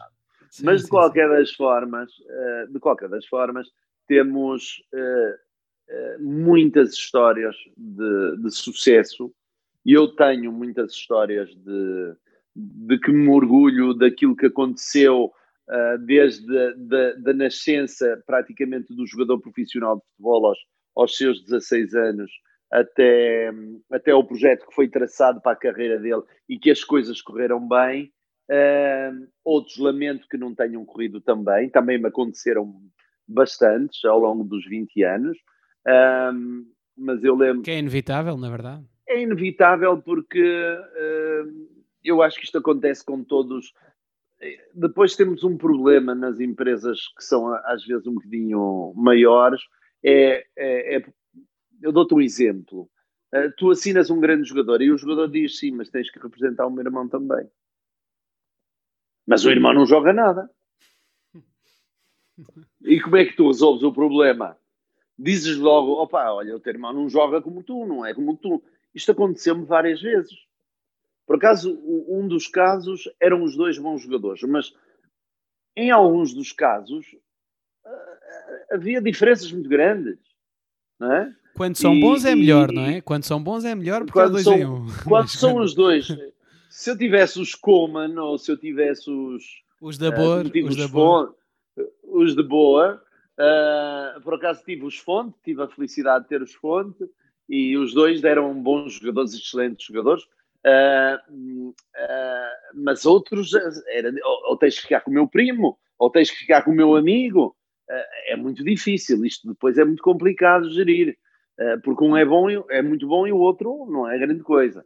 Uh, mas, entretanto, uh, eu lembro-me que uma vez por uh, questões até não relacionadas com propriamente com, a, com os jogadores de futebol, era com um treinador, eu fui levar a Porto Alegre um, um contrato ao Dunga, ao, ao, ao ex-jogador da seleção brasileira, e, e, na altura ele era treinador e, e tinha um projeto de solidariedade na, na favela da Restinga, onde, de onde veio o Tinga, que jogou no Sporting até. Tudo lá em Porto Alegre. E então eu fui lá levar-lhe uma proposta de contrato com uma marca desportiva. E então uh, uh, pediram-me, eu estava em São Paulo, fui por especial favor e depois eu acabei a reunião com ele. Foi o primeiro, a primeira vez que o conheci e uh, ele foi extremamente simpático e, e, ele disse, e agora a que horas tens voo de volta, isto foi à hora do almoço, eu disse, tenho à noite, às 8 horas, não sei, 9. E ele diz-me, olha, está ali uma favela, se quiseres eu peço a um amigo meu que vai lá ver um jogo de guris, como eles dizem, de miúdos, e tu vais lá e, uh, e tentas ver uh, se há assim algum menino que goste para te entreteres, para não ficares assim com a tarde aí metido aí sem ter nada que fazer. Entretanto, fui lá ver o jogo dos miúdos e chama-me a atenção um miúdo uh, de imediato, um miúdo de 15 anos. E eu disse: O que é que este miúdo está a fazer a jogar aqui nesta favela? E o amigo disse: Ah, não sei quem é e tal. Pronto, a conversa ficou assim por ali. E mais tarde tive que falar com o do, o do ao telefone. E ah, no final perguntei o nome ao miúdo. E o miúdo disse-me o nome. Vim embora, fiquei com o contacto do miúdo e uh, passado uns dias liguei ao Dunga e disse-lhe, ó oh, Dunga, tu aí ao lado de casa tens um miúdo que é um, ele é um craque, ele é um colosso, ele é fantástico. Bom, uh, ele disse, não, não tem nada, aqueles miúdos da favela, naquele, ali não há nada, ali não, não há nada de especial, mas entretanto, olha, até vou dar uma olhada, vou mandar alguém especialista ver quem é. Olha, como é que chama o miúdo? Eu disse, olha, o miúdo chama-se Ederson Honorato de Campos. E ele disse: Ederson Honorato de Campos. Nunca ouvi falar em semelhante, mas pronto. Entretanto, eles vão ver o, o Ederson. Logo de seguida, assinamos o Ederson, em conjunto com um empresário eh, brasileiro. O Ederson vai para a Juventude de Caxias, vai para o Inter Porto Alegre, vem para o Nice, é transferido por 15 milhões para o Lyon, joga a Champions League, faz campeonatos fantásticos e estreia-se entre isto e ele ter se estreado na seleção brasileira passaram cerca de seis anos.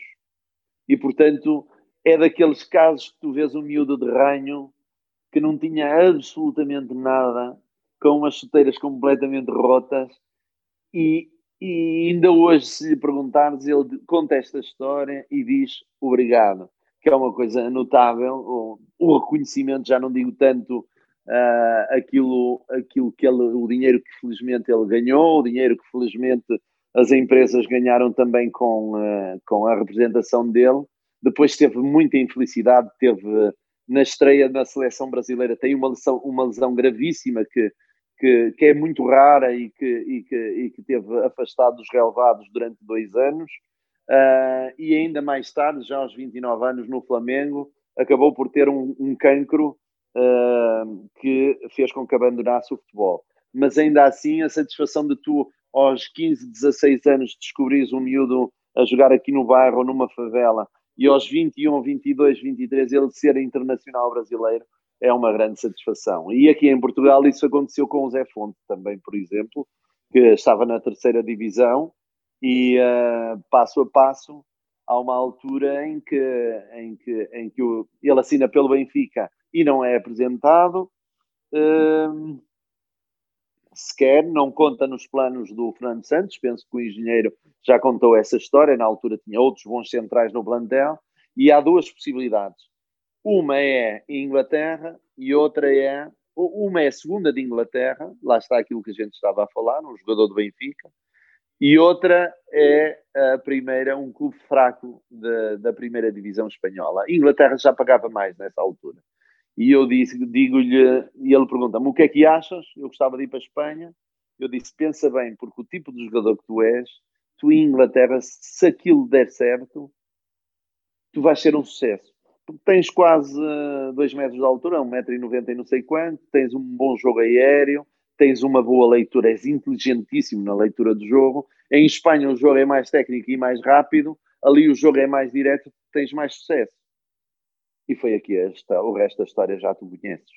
Sim, sim, não, e, o, e a história do, do Ederson é, é deliciosa e, e, mostra também como o acaso, uh, ou seja, estavas lá é, por acaso, não é? Porque senão, é sorte, é senão, o que eu digo, é sorte, é sorte, é sorte, é sorte. É sorte.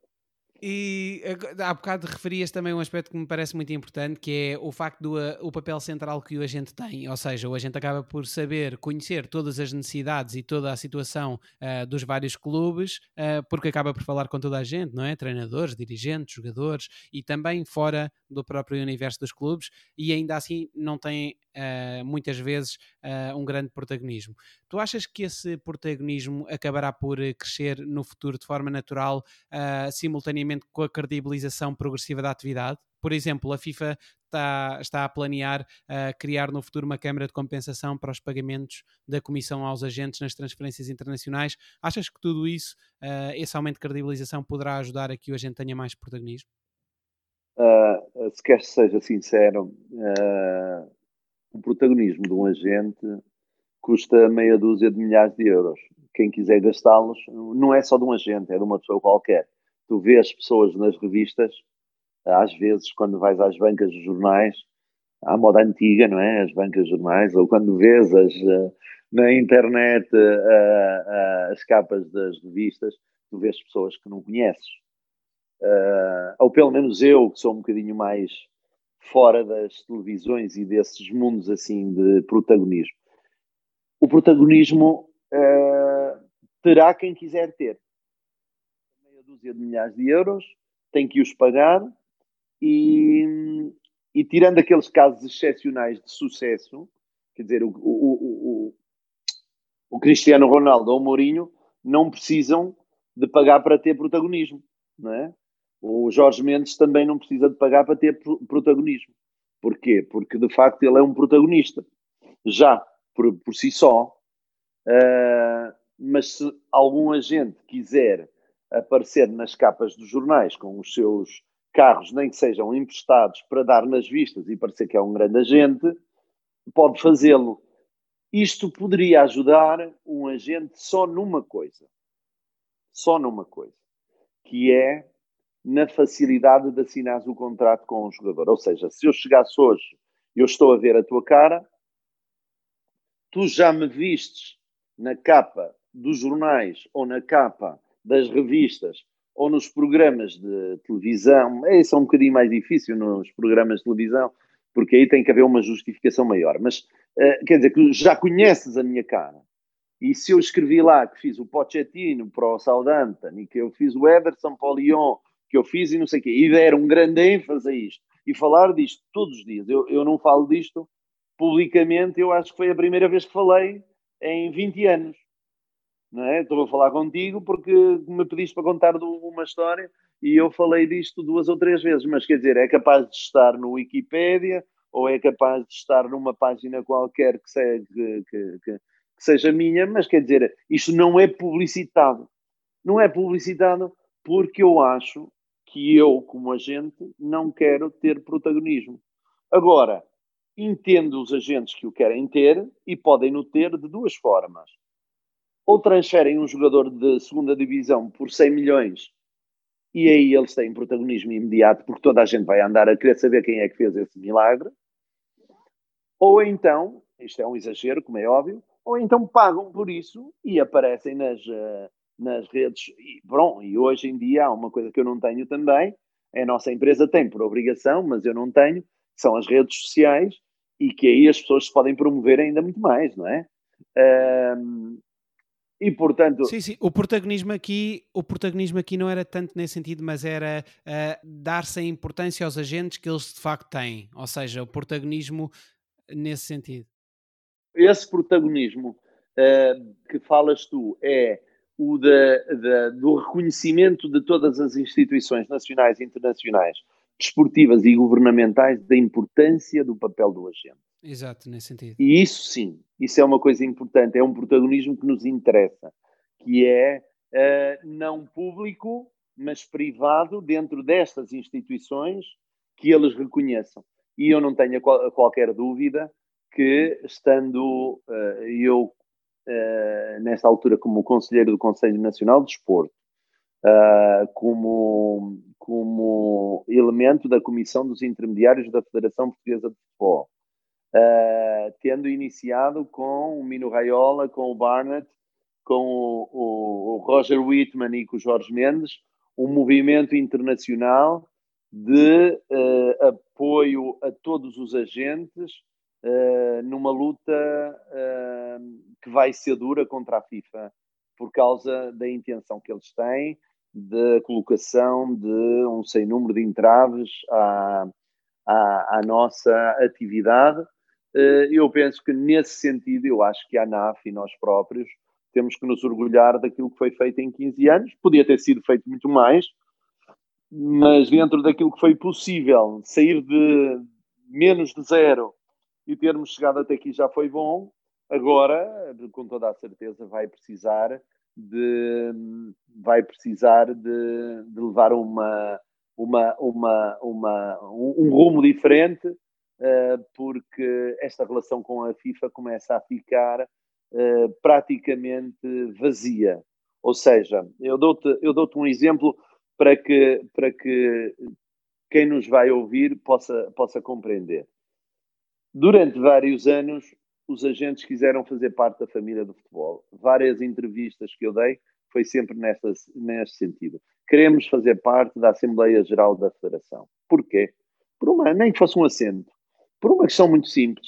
Era uma voz ativa, não, não depois da reforma da, da, da do, que foi feita pelo, pelo secretário de Estado, Dr. Laurentino Dias, eh, na altura, eh, o regime jurídico das federações, mas antes do, do novo regime jurídico das federações desportivas, uh, os, os, enfermeiros estavam na Assembleia Geral da Federação, os roupeiros, estavam os massagistas, estavam os médicos, estavam os jogadores, estavam as associações, estavam os treinadores, estavam os árbitros e só não estavam os agentes. E eu digo assim: esperem, mas nós somos família do futebol ou não somos família do futebol? Nós queremos ser família do futebol. Porquê?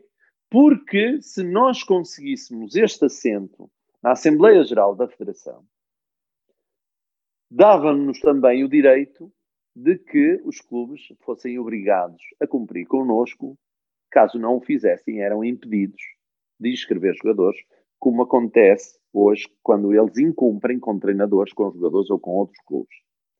E, portanto, nós queremos ser parte do orçamento do clube, que normalmente não somos, é, é tipo uma, uma verba extraordinária, por isso é que eles têm muitas dificuldades uh, de gestão dos seus dinheiros, porque não sabem fazer contas de merceeiro, e, uh, e, portanto, o que nós eh, temos com a FIFA é exatamente a mesma situação.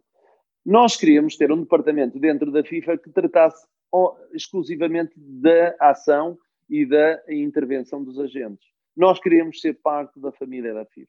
A partir do momento que a FIFA não nos introduz no seu seio, na sua família, tal como as federações a portuguesa, a espanhola, a francesa, a inglesa, a alemã, enfim, não introduzem as associações de agentes dentro da sua Assembleia Geral, nós somos vizinhos do futebol. Nós não somos família do futebol. Somos vizinhos do futebol. Ao sermos vizinhos do futebol, a FIFA não nos pode regular.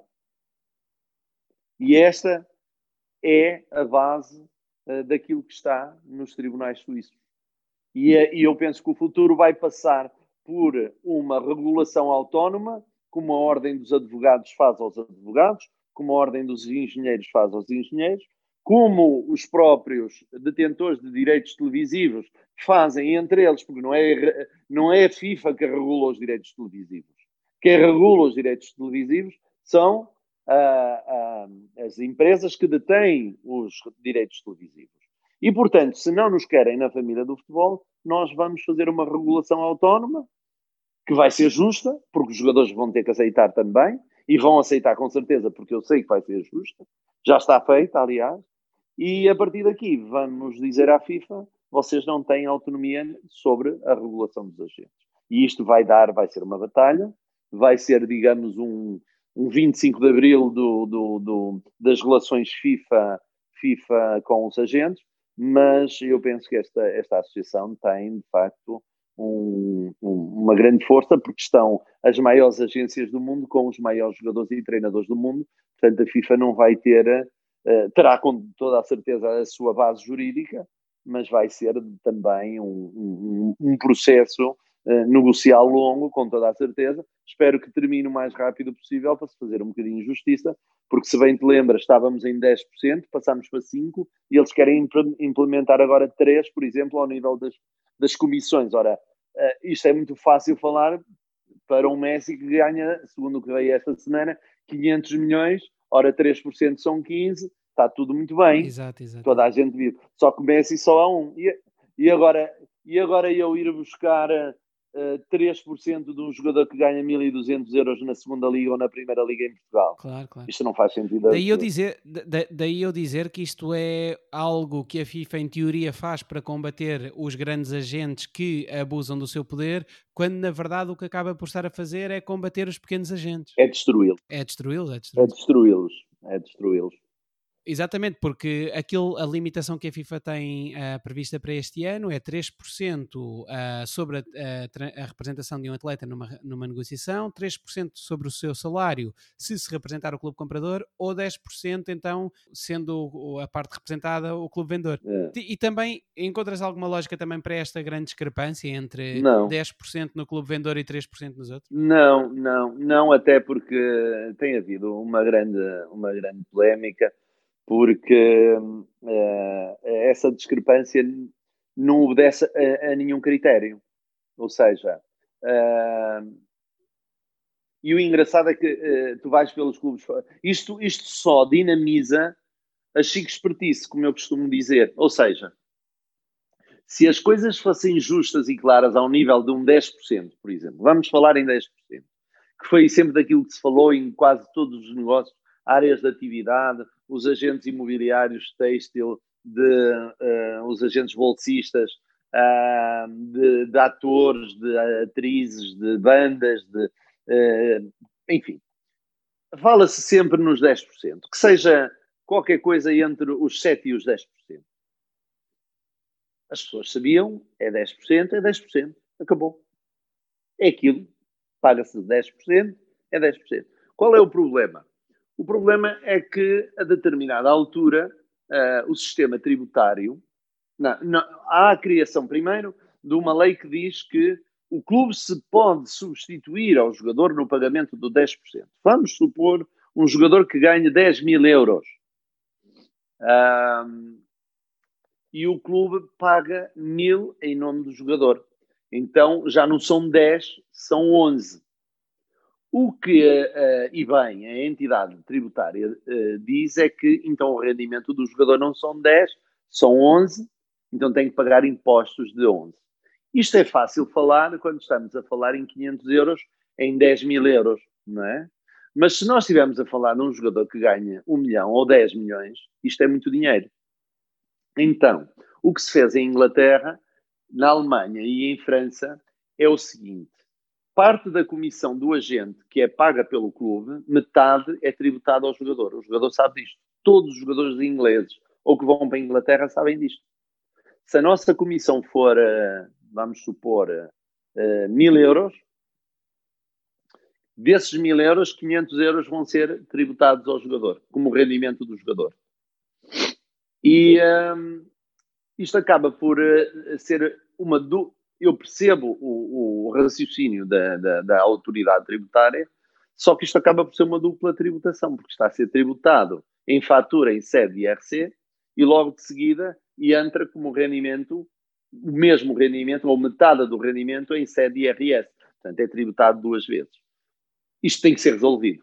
Isto está uma grande um grande pandemónio em relação a esta questão, porque isto surgiu nos últimos anos e, um, e os ingleses resolveram desta maneira, uh, os alemães também e os franceses, mas aqui em Portugal está uma grande confusão em relação a isto. E nós vamos ter que encontrar uma solução uh, e, e nós agentes estamos a trabalhar nisso também. Temos algumas soluções que vieram da parte de alguns agentes e agora vamos tentar uh, que isso fique definido para, para, que, para que as coisas sejam claras. Porque o facto das coisas não serem claras, e estávamos a falar da comissão das discrepâncias, do 3, 6 ou 10%, ou o que seja, o facto das coisas não serem claras só ajuda à chico espertice. Porquê? Uh, e à malandrice, e à habilidade, e à sabedoria, e à inteligência, por exemplo, dos advogados e das leis, de verem na lei o que é que se pode fazer. Porquê? Porque, no fundo, se tu és presidente de um clube e queres o Cristiano Ronaldo, tu vais ter o Cristiano Ronaldo e vais pagar o, pelo Cristiano Ronaldo o que tiver que ser. Porque o Cristiano te vai dar uh, 30 pontos, só ele sozinho. Porque vai ganhar 10 jogos. E, portanto, uh, as coisas deviam ser claras. Uh, Faz-me lembrar a história dos fundos, por exemplo. A história dos fundos. Os fundos, nesta altura, com o ban the funds do Sr. Blatter uh, uh, impulsionado pelo seu Platini, a famosa frase ban the funds, acabem com os fundos, uh, fez com que os fundos acabassem. Só que. em teoria, em teoria. Não, exato. E acabaram só no futebol. Continuam a haver na construção civil, na, na, no ramo automóvel, no ramo têxtil. Os fundos estão em todo lado. Uh, só não existem no futebol, em teoria, como dizes e bem. Então o que é que se criou? Criou-se, uh, chama-se outra coisa qualquer. Chama-se crédito bancário, chama-se empréstimos não sei quê, chama-se amortização não sei de quanto. Quer dizer, criou-se um sem número de figuras que andassem ali à volta para, para, As próprias compras dos clubes, não é? As próprias compras dos clubes acaba por ser, acaba por ser no fundo, uma injeção de, de, de, capital de fundo estrangeiro que deve ser regulado. Aliás, eu escrevi sobre isso a semana passada no Record, que esses, esses, uh, esses fundos têm que ser uh, e, efetivamente regulados, porque não podemos ter mais Fátimas, nem Covas da Piedade, nem Desportivos das Aves, temos que ter é mais portimonenses, mais feirenses, mais clubes que efetivamente venham, eh, venham com investidores, mas investidores que venham com vontade, não é, não é de investir, não é do dinheiro que gente, não é somente do dinheiro deles que a gente uh, pretende, é do dinheiro, acima de tudo, associado a um projeto e não tão somente a meia dúzia de apostas desportivas no, no, no, no, no Sudoeste Asiático ou coisa que o valha, percebes? E é um bocadinho sobre isto que temos que, que, que, que refletir e, e, regulamentar e regular. Mas em relação à autorregulação da atividade dos agentes que falavas há pouco, existe alguma expectativa para que o processo comece a tomar proporções maiores, uh, para que se passe dessa fase inicial para que realmente isso possa tornar-se efetivo? Existe, existe uh, a entrada em breve de um processo no Tribunal uh, no Tribunal Suíço contra a FIFA por tentar regular uma atividade que não lhes pertence. Por outro lado, cortamos as, todo tipo de relações com eles, no sentido de, de, de, de nos opormos a todo e qualquer tipo de reunião que venha negociar essa proposta que eles já fizeram tornar pública.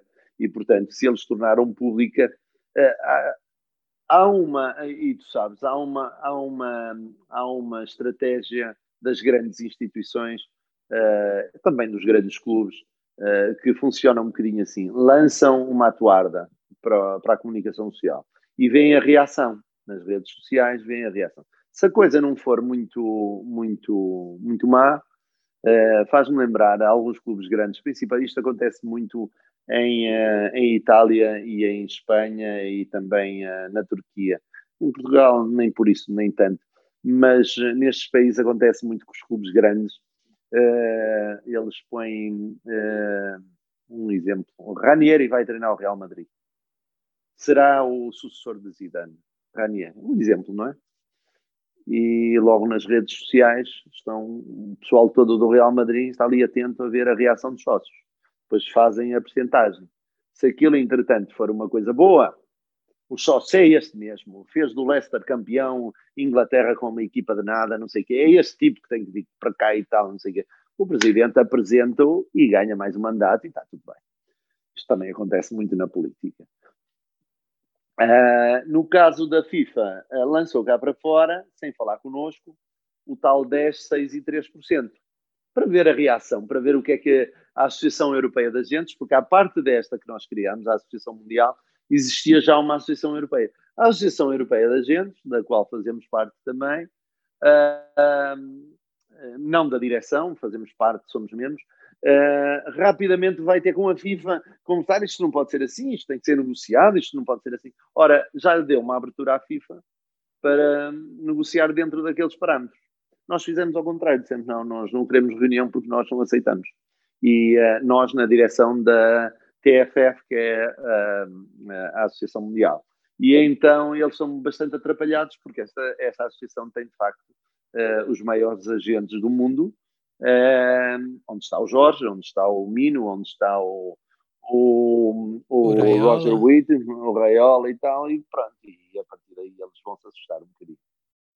Que não se pense, no entanto, falávamos dos fundos, mas que não se pense que, mesmo antes da FIFA proibir o TPO, Third Party Ownership, que os agentes acabavam por ter facilidade em receber, não é? Porque a maior parte dos clubes, mesmo na altura, não pretendia pagar as comissões que havia. Não, isso é por uma falta de. Mas isso é por uma falta de organização dos clubes, de não, de, de não serem muito assertivos em relação e cumpridores em relação às contas. De facto, os clubes deixaram sempre aquilo que eu te disse que está errado nos clubes portugueses e esteve muitos anos errado nos clubes espanhóis e está errado nos clubes italianos, é que a despesa com os agentes para eles é uma despesa extraordinária.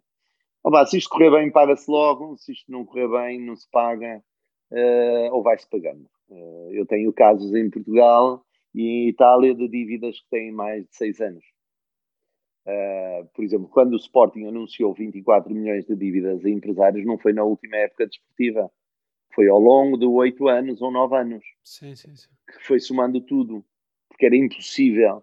Se o Sporting, se fosse, se fosse dívidas a empresários de 24 milhões, supostamente em média, eles tinham um orçamento para o plantel de salários de 240 milhões, não é? Exato, exato. Que eram os 10%. Não. Aquilo é o somatório de muitos anos sem pagar nada aos agentes, ou a pagar, a pagar muito pouco.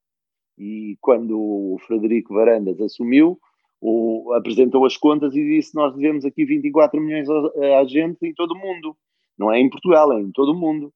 E, uh, e até nos faz alguma confusão, tenho que ser sincero, também entre nós agentes, e vamos uh, uh, de imediato fazer uma reunião com o Sporting via Zoom, porque não se pode continuar a comprar jogadores por 16, 17 ou 18 ou 20 milhões, quando existem dívidas para com os agentes uh, de montantes semelhantes, pelo menos tem que haver aqui um rigor, uh, tem que haver aqui uma boa vontade, pelo menos, de diálogo e de resolução dos problemas, porque uh, se não se pagar agora a bem, vai ter que se pagar a mal, e isto vai criar aqui uma, um atrito entre várias empresas que vai danificar a imagem do Sporting sem nenhuma necessidade e portanto isto vai ter que ser, vai ter que ser falado.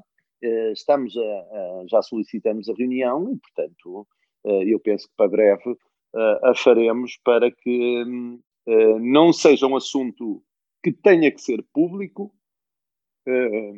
mediático, mas que seja tratado espetacular, mas que seja resolvido. É óbvio, não queremos problemas com ninguém.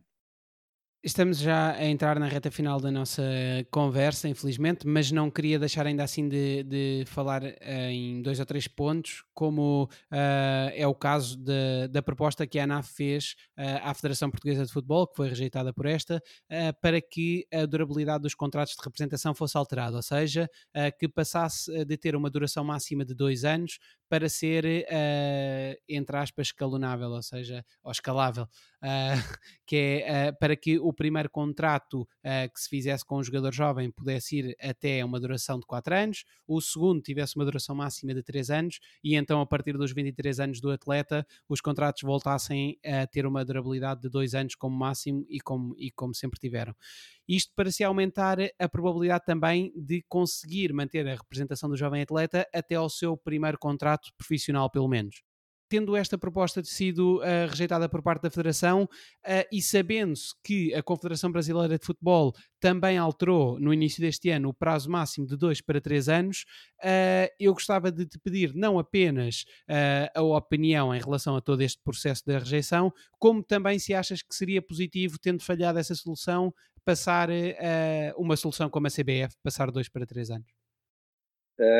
Eu, acho, eu acho que, o, conforme falámos anteriormente, o, o, jogador profissional de futebol e, e, nas relações com as nossas empresas, eles vão e vêm conforme querem e saem no dia que quiserem. Uh, não, não admitimos que saiam durante o período de transferências uh, e eles sabem disso. Uh, mas durante o resto do ano eles podem ir embora no dia que quiserem e não têm qualquer problema. É a promessa que a gente faz aos nossos jogadores e, portanto, já aconteceu em alguns casos de quererem ir. O caso do Brahim, por exemplo, com toda a seriedade, chegou, lá está, ao final do mercado de, de verão, não foi transferido, uh, muito por força também da vontade do Sérgio Conceição e da proposta de 35 milhões na altura do CSKA de Moscou só ter chegado no dia 28 de agosto. Uh, eles decidiram não ir e em outubro o Brahim o Brahimi uh, pediu uh, a rescisão do contrato com a Stella, ainda faltava mais um ano, penso. Uh, portanto, foi praticamente a meio do contrato da representação. Ele tinha assinado um ano antes e lá está, mais uma vez, o jogador assina por uma empresa. Na perspectiva, não é de o acompanhar, de fazer de babysitter, é na perspectiva de ser transferido. Pronto. Posto isto, eu acho que a nossa proposta era a proposta uh, mais séria do ponto de vista da, da, da duração. Porquê? Porque o jogador uh, assinaria dos 16 aos 20, o primeiro contrato seria de 4 anos, que envolveria o primeiro contrato de, forma, de profissional. Porque aos 18 ele pode assinar o primeiro contrato profissional. Depois, dos 20 aos 23, por causa de eh, igualar uh, a idade do período de formação para sermos nós também a intervir nesta área, que é uma área muito sensível e que tem sido uma tragédia para, para muitos jogadores de escalões inferiores, que às vezes têm possibilidades de poder chegar a uma segunda liga, e como os clubes de segunda liga não têm fundo de maneio para pagar a compensação por formação, às vezes há jogadores que ficam no, em, em escalões inferiores porque a compensação é muito alta o salário não seria um problema, mas o pagamento de compensação por formação é tão alto e precisa de ter uh, agentes experimentados, uh, uh, muito profissionais e, e, muito conhecedores, para suplantar estas lacunas que às vezes e estes problemas que surgem na, na carreira dos jogadores. Pronto, então a, a, nossa ideia inicial era quatro anos de representação desde os 16 aos 20, 3 dos 20 aos 23 e a partir daí de dois em dois anos. Pronto, não foi aceito na altura. Um, se pudermos pelo menos estendê-la mais uh, ah, 12 meses, eu acho que acho que era sempre de bom grado que nós que nós uh, o faríamos. Aliás, uh, estamos a preparar uma apresentação à, à, à Federação Portuguesa de Futebol novamente e vocês sabem que aqui o papel mais importante não é tanto da Federação Portuguesa de Futebol, é das diretrizes que possam vir da FIFA, em primeiro lugar, uh, e, e de, do entendimento que, uh, uh, e da relevância que a Federação, a nossa Federação ou as federações possam dar e, e, levar à linha, a, a, a levar à risca aquilo que é a, diretriz da, da própria FIFA que foi o caso da CBF, que não levou à risca, fez conforme entendeu, uh, e nós também podemos fazer aqui em Portugal, se conseguirmos fazer, uh, mas acima de tudo temos que compreender que a grande, o, a grande opinião, o grande, o grande interlocutor da Federação nessa questão vai ser o presidente do sindicato.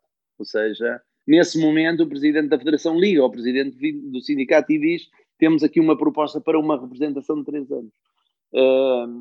e, e, provavelmente depois, em unanimidade em Assembleia Geral de Federação ou em reunião de direção da Federação, decidirão se sim ou se não. Mas o intuito é um bocadinho esse. O intuito é um bocadinho o, o espírito. O espírito será sempre de quem descobre o talento aos 15 ou 16 anos tem pelo menos o direito de ficar com ele um bocadinho mais tempo.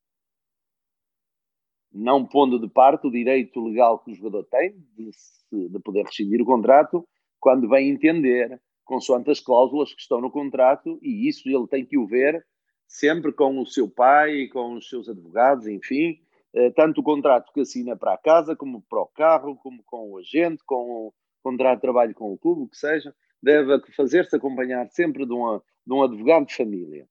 E a partir de, de, do dia que confia no agente e na agência, deve-se fazer acompanhar sempre do agente e do advogado da empresa, como é óbvio. Porque os principais pilares da proposta que estão a preparar para a Federação, quais é que serão? Se é que podes também levantar um bocadinho o véu. Não, tem a ver, tem a ver fundamentalmente com isso, tem a ver com uma. Eh, agora existe uma grande expectativa em relação ao que se vai, ao que se vai passar na FIFA. E com esta pandemia as coisas estão um bocadinho paradas, mas uma troca de e-mails, sempre para alertar para estas situações. Vamos ter uma reunião da ANAF para, para a semana, da direção da ANAF novamente.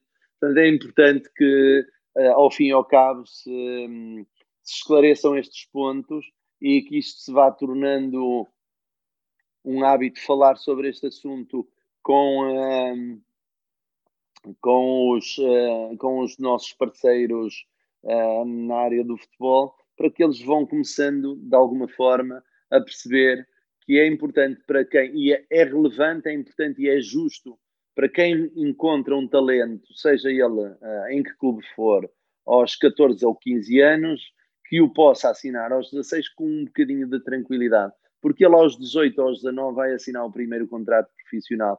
E às vezes é uma tristeza, e acontece muitas vezes, assinarmos um contrato de dois anos, dos 16 aos 18, de um miúdo que estava uh, num clube pequeno e que já o pusemos num clube melhor, e que no momento que vai fazer o contrato profissional, o miúdo decidir com toma outra gente. De é, toma a decisão de sair. De de... E às vezes o, o, o, tomar a decisão de mudar de gente tem a ver muito com o fim. Eh, não tem, eh, eh, se formos a ver em termos de, de, de estatísticas, são 1, 2, 3% de jogadores que rescindem contratos. A maior parte dos jogadores que mudam da gente mudam de agente de acordo com a data do contrato em que, em que termina a sua relação com o agente e não tanto em termos de rescisão. E, portanto, a data é uh, uma referência importante para, para, para nós e para os jogadores também. Sim, sim, sim. E até para nos dar algum tempo de trabalho para, para preparar muito bem uh, o projeto de carreira do atleta. Não? É? Não, sem dúvida. A própria Stellar, os, as grandes referências da agência foram todas, começaram todas a relação com a agência quando ainda eram jovens, não é? O Garrett Bale, o Luke Shaw. Uh, o que também traz aqui um bocadinho uma questão, não é? Que é a questão do assinar ou não assinar contratos com jovens que, que a FIFA não permite. Ah, como é, onde é que te posicionas sobre isto? Porque, na verdade, um jogador de futebol não tem uma profissão com uma carreira de 40 ou 50 anos. Ou seja, claro. um, um, jovem, um jovem de 15 anos ou 16 já é um jovem que está numa fase da sua carreira e já está a construir currículo sem saber sequer. Yeah. Portanto, onde, onde é que te posicionas Eu acho, aqui? acho, acho, acho que hum, a idade dos 16 anos. Eh, é uma idade, é uma idade onde eu vejo, porque eh, eu saí de casa com 16 anos para vir a jogar para o Porto. Eh, e, e portanto nessa altura eu já me sentia com maturidade suficiente para hum, tomar determinado tipo de decisões uh, não, não, não estava nem de perto nem de longe não fosse o Porto e as pessoas do Porto em 1986 ou 87, as pessoas que lá estavam, não fossem pessoas sérias, e eu provavelmente, se me enganassem no contrato, eu não ia encontrar uh, nenhuma, nenhuma armadilha, porque não tinha capacidade com, para isso, nem eu, nem o meu pai, nem a minha mãe. Mas, uh, mas também queremos acreditar sempre na boa fé das pessoas. Hoje em dia as coisas já, já são, já têm uma, uma já têm proporções diferentes. Uh, o aconselhamento aos advogados é fundamental. Acho que os miúdos devem assinar um primeiro contrato de representação na presença de um advogado de família e de certeza que qualquer família há de ter um advogado, nem que seja noutra, especializado noutra área, mas que tenha pelo menos o cuidado de, de, de dar uma, uma vista de olhos no contrato, uh, porque em todas as profissões há gente boa e gente má. Uh, há gente hoje em dia em Portugal a ser representado por empresas estrangeiras com contratos em inglês, com contratos em francês, com contratos noutras línguas. E, e portanto, e os miúdos assinam mesmo assim, uh, o que nos deixa bastante preocupados um, e até põe em causa a validez do próprio contrato. Um, mas um, o conselho que eu deixo é, em primeiro lugar, uh, fazer-se aconselhar, uh, fazer-se acompanhar de alguém ligado para o primeiro contrato, de alguém ligado à área da advocacia, um, do seu pai ou da sua mãe também, do seu tutor, enfim, e um, a partir daí uh, fazer uh, este tipo de contratos de representação uh, com base na, na mais na, na, na, confiança com o agente do que propriamente no papel que tem escrito. A maior parte dos jogadores, como disseste bem, em Inglaterra ficam anos a fio com as suas agências, dificilmente mudam da gente. Há um, há um, há um, há um tipo de relação mais duradoura e mais tranquila, uh, embora todos eles assinem contratos de representação de dois em dois anos, uh, têm que o fazer por lei, têm que ficar registados na Federação, uh, conforme agora também é obrigatório em Portugal. Uh, de qualquer das formas, uh, lá tem, de facto, e nós na nossa empresa temos essa, essa vantagem, porque 75% dos, dos atletas são, são britânicos e eles têm essa, essa, essa ligação como um dado adquirido e, e, e estão satisfeitos porque sabem que vão do Fulham para o Luton, do Luton para o Sheffield, do Sheffield para. Uh, andam ali. Uh, aqueles que não vão jogando, os que vão jogando e que vão sendo bons, vão chegando a patamares superiores e ficam por lá muitos anos.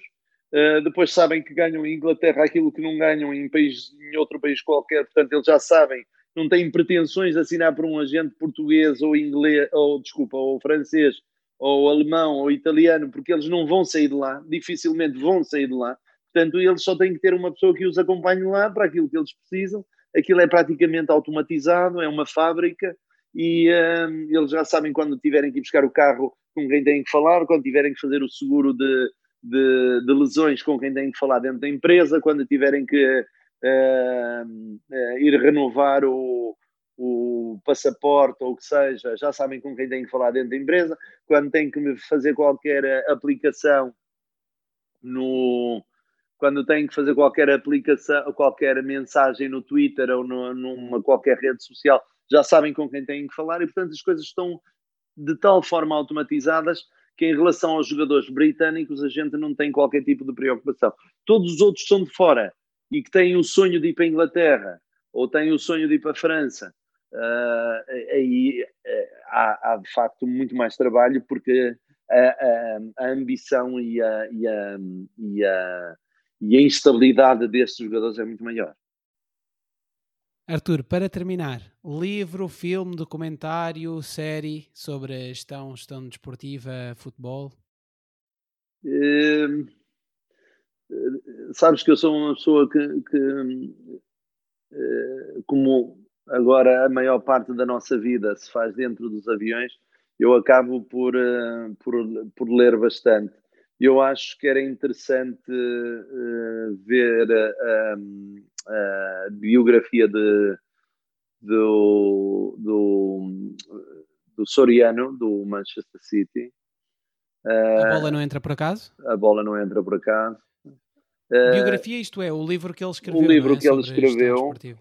Escreve, uh, acho que uh, das pessoas mais interessantes a escrever, e não é propriamente o livro, mas todas as crónicas que ele escreve semanalmente, uh, deviam ler Jorge Valdano. tenho uma grande capacidade. Incríveis, são incríveis. Tenho uma grande capacidade de escrita e eu levo comigo sempre, faço sempre o print de todo tudo que ele escreve e levo comigo e vou, e vou, e vou vendo nas viagens. Uh... Desculpa, Arthur, interromper-te, mas eu já o disse aqui ao Carlos e vou, ter, e vou repetir que é, eu pedi ao meu tio para me guardar as crónicas do Valdano, uh, então tenho um dossiê com as, com as várias crónicas dele, porque acho que são incríveis. Mas desculpa, estavas a dizer. Acho que tens uma pérola, é um diamante de facto, é uma visão do futebol completamente apaixonada, diferente, com uma grande, com uma grande profundidade e uh, é, um, é um ensinamento constante. É quase como é quase como falar com o professor Vitor Frade, mas uh, de uma forma de uma forma o Valdano dá-lhe um cariz mais mais uh, dá-lhe um cariz mais menos técnico o, o professor Vitor Frada, uh, a única coisa que, que, que, que, me lastima a mim, enquanto pessoa uh, e ser e, supostamente inteligente, é não conseguir acompanhá-lo na totalidade ou em muito do caminho uh, quando a conversa começa a fluir. Porque de facto há coisas que ele diz que são geniais e que lhe saem espontaneamente, e essas sim a gente compreende eu lembro-me que escrevi há umas semanas atrás uma frase dele, numa homenagem que lhe fiz, em que dizia a determinada altura alguém ao lado dele a ver um jogo do Porto, mete mais um ponta de lança. Alguém dizia, porque o jogo do Porto não estava a correr bem, e ele respondeu: uh, quanto mais pessoas estiverem no autocarro, mais empurrões se dão uns aos outros e mais se estorvam. E, portanto, são pequenos pormenores, são pequenos pormenores que uh, a gente aprende uh, através de, de, de, pessoas que são, de facto, geniais. E, uh, e o Valdano, de facto, e o Suriano, o Suriano em termos de gestão desportiva e o Valdano em termos de todo o mundo do futebol ligado à vida, e aquela célebre frase que já o Vítor Oliveira o, o saudoso Vítor Oliveira já usava muitas vezes que o futebol era a coisa mais importante das coisas menos importantes da vida, acho que se aplica hum, perfeitamente nestes casos. Arthur, muito obrigado pela tua presença aqui no Folha mais uma vez. Obrigado, obrigado eu, Pedro, sempre à tua disposição e todo sucesso, toda a sorte para o teu programa, tudo de bom. Um abraço para ti e para todos que nos ouviram.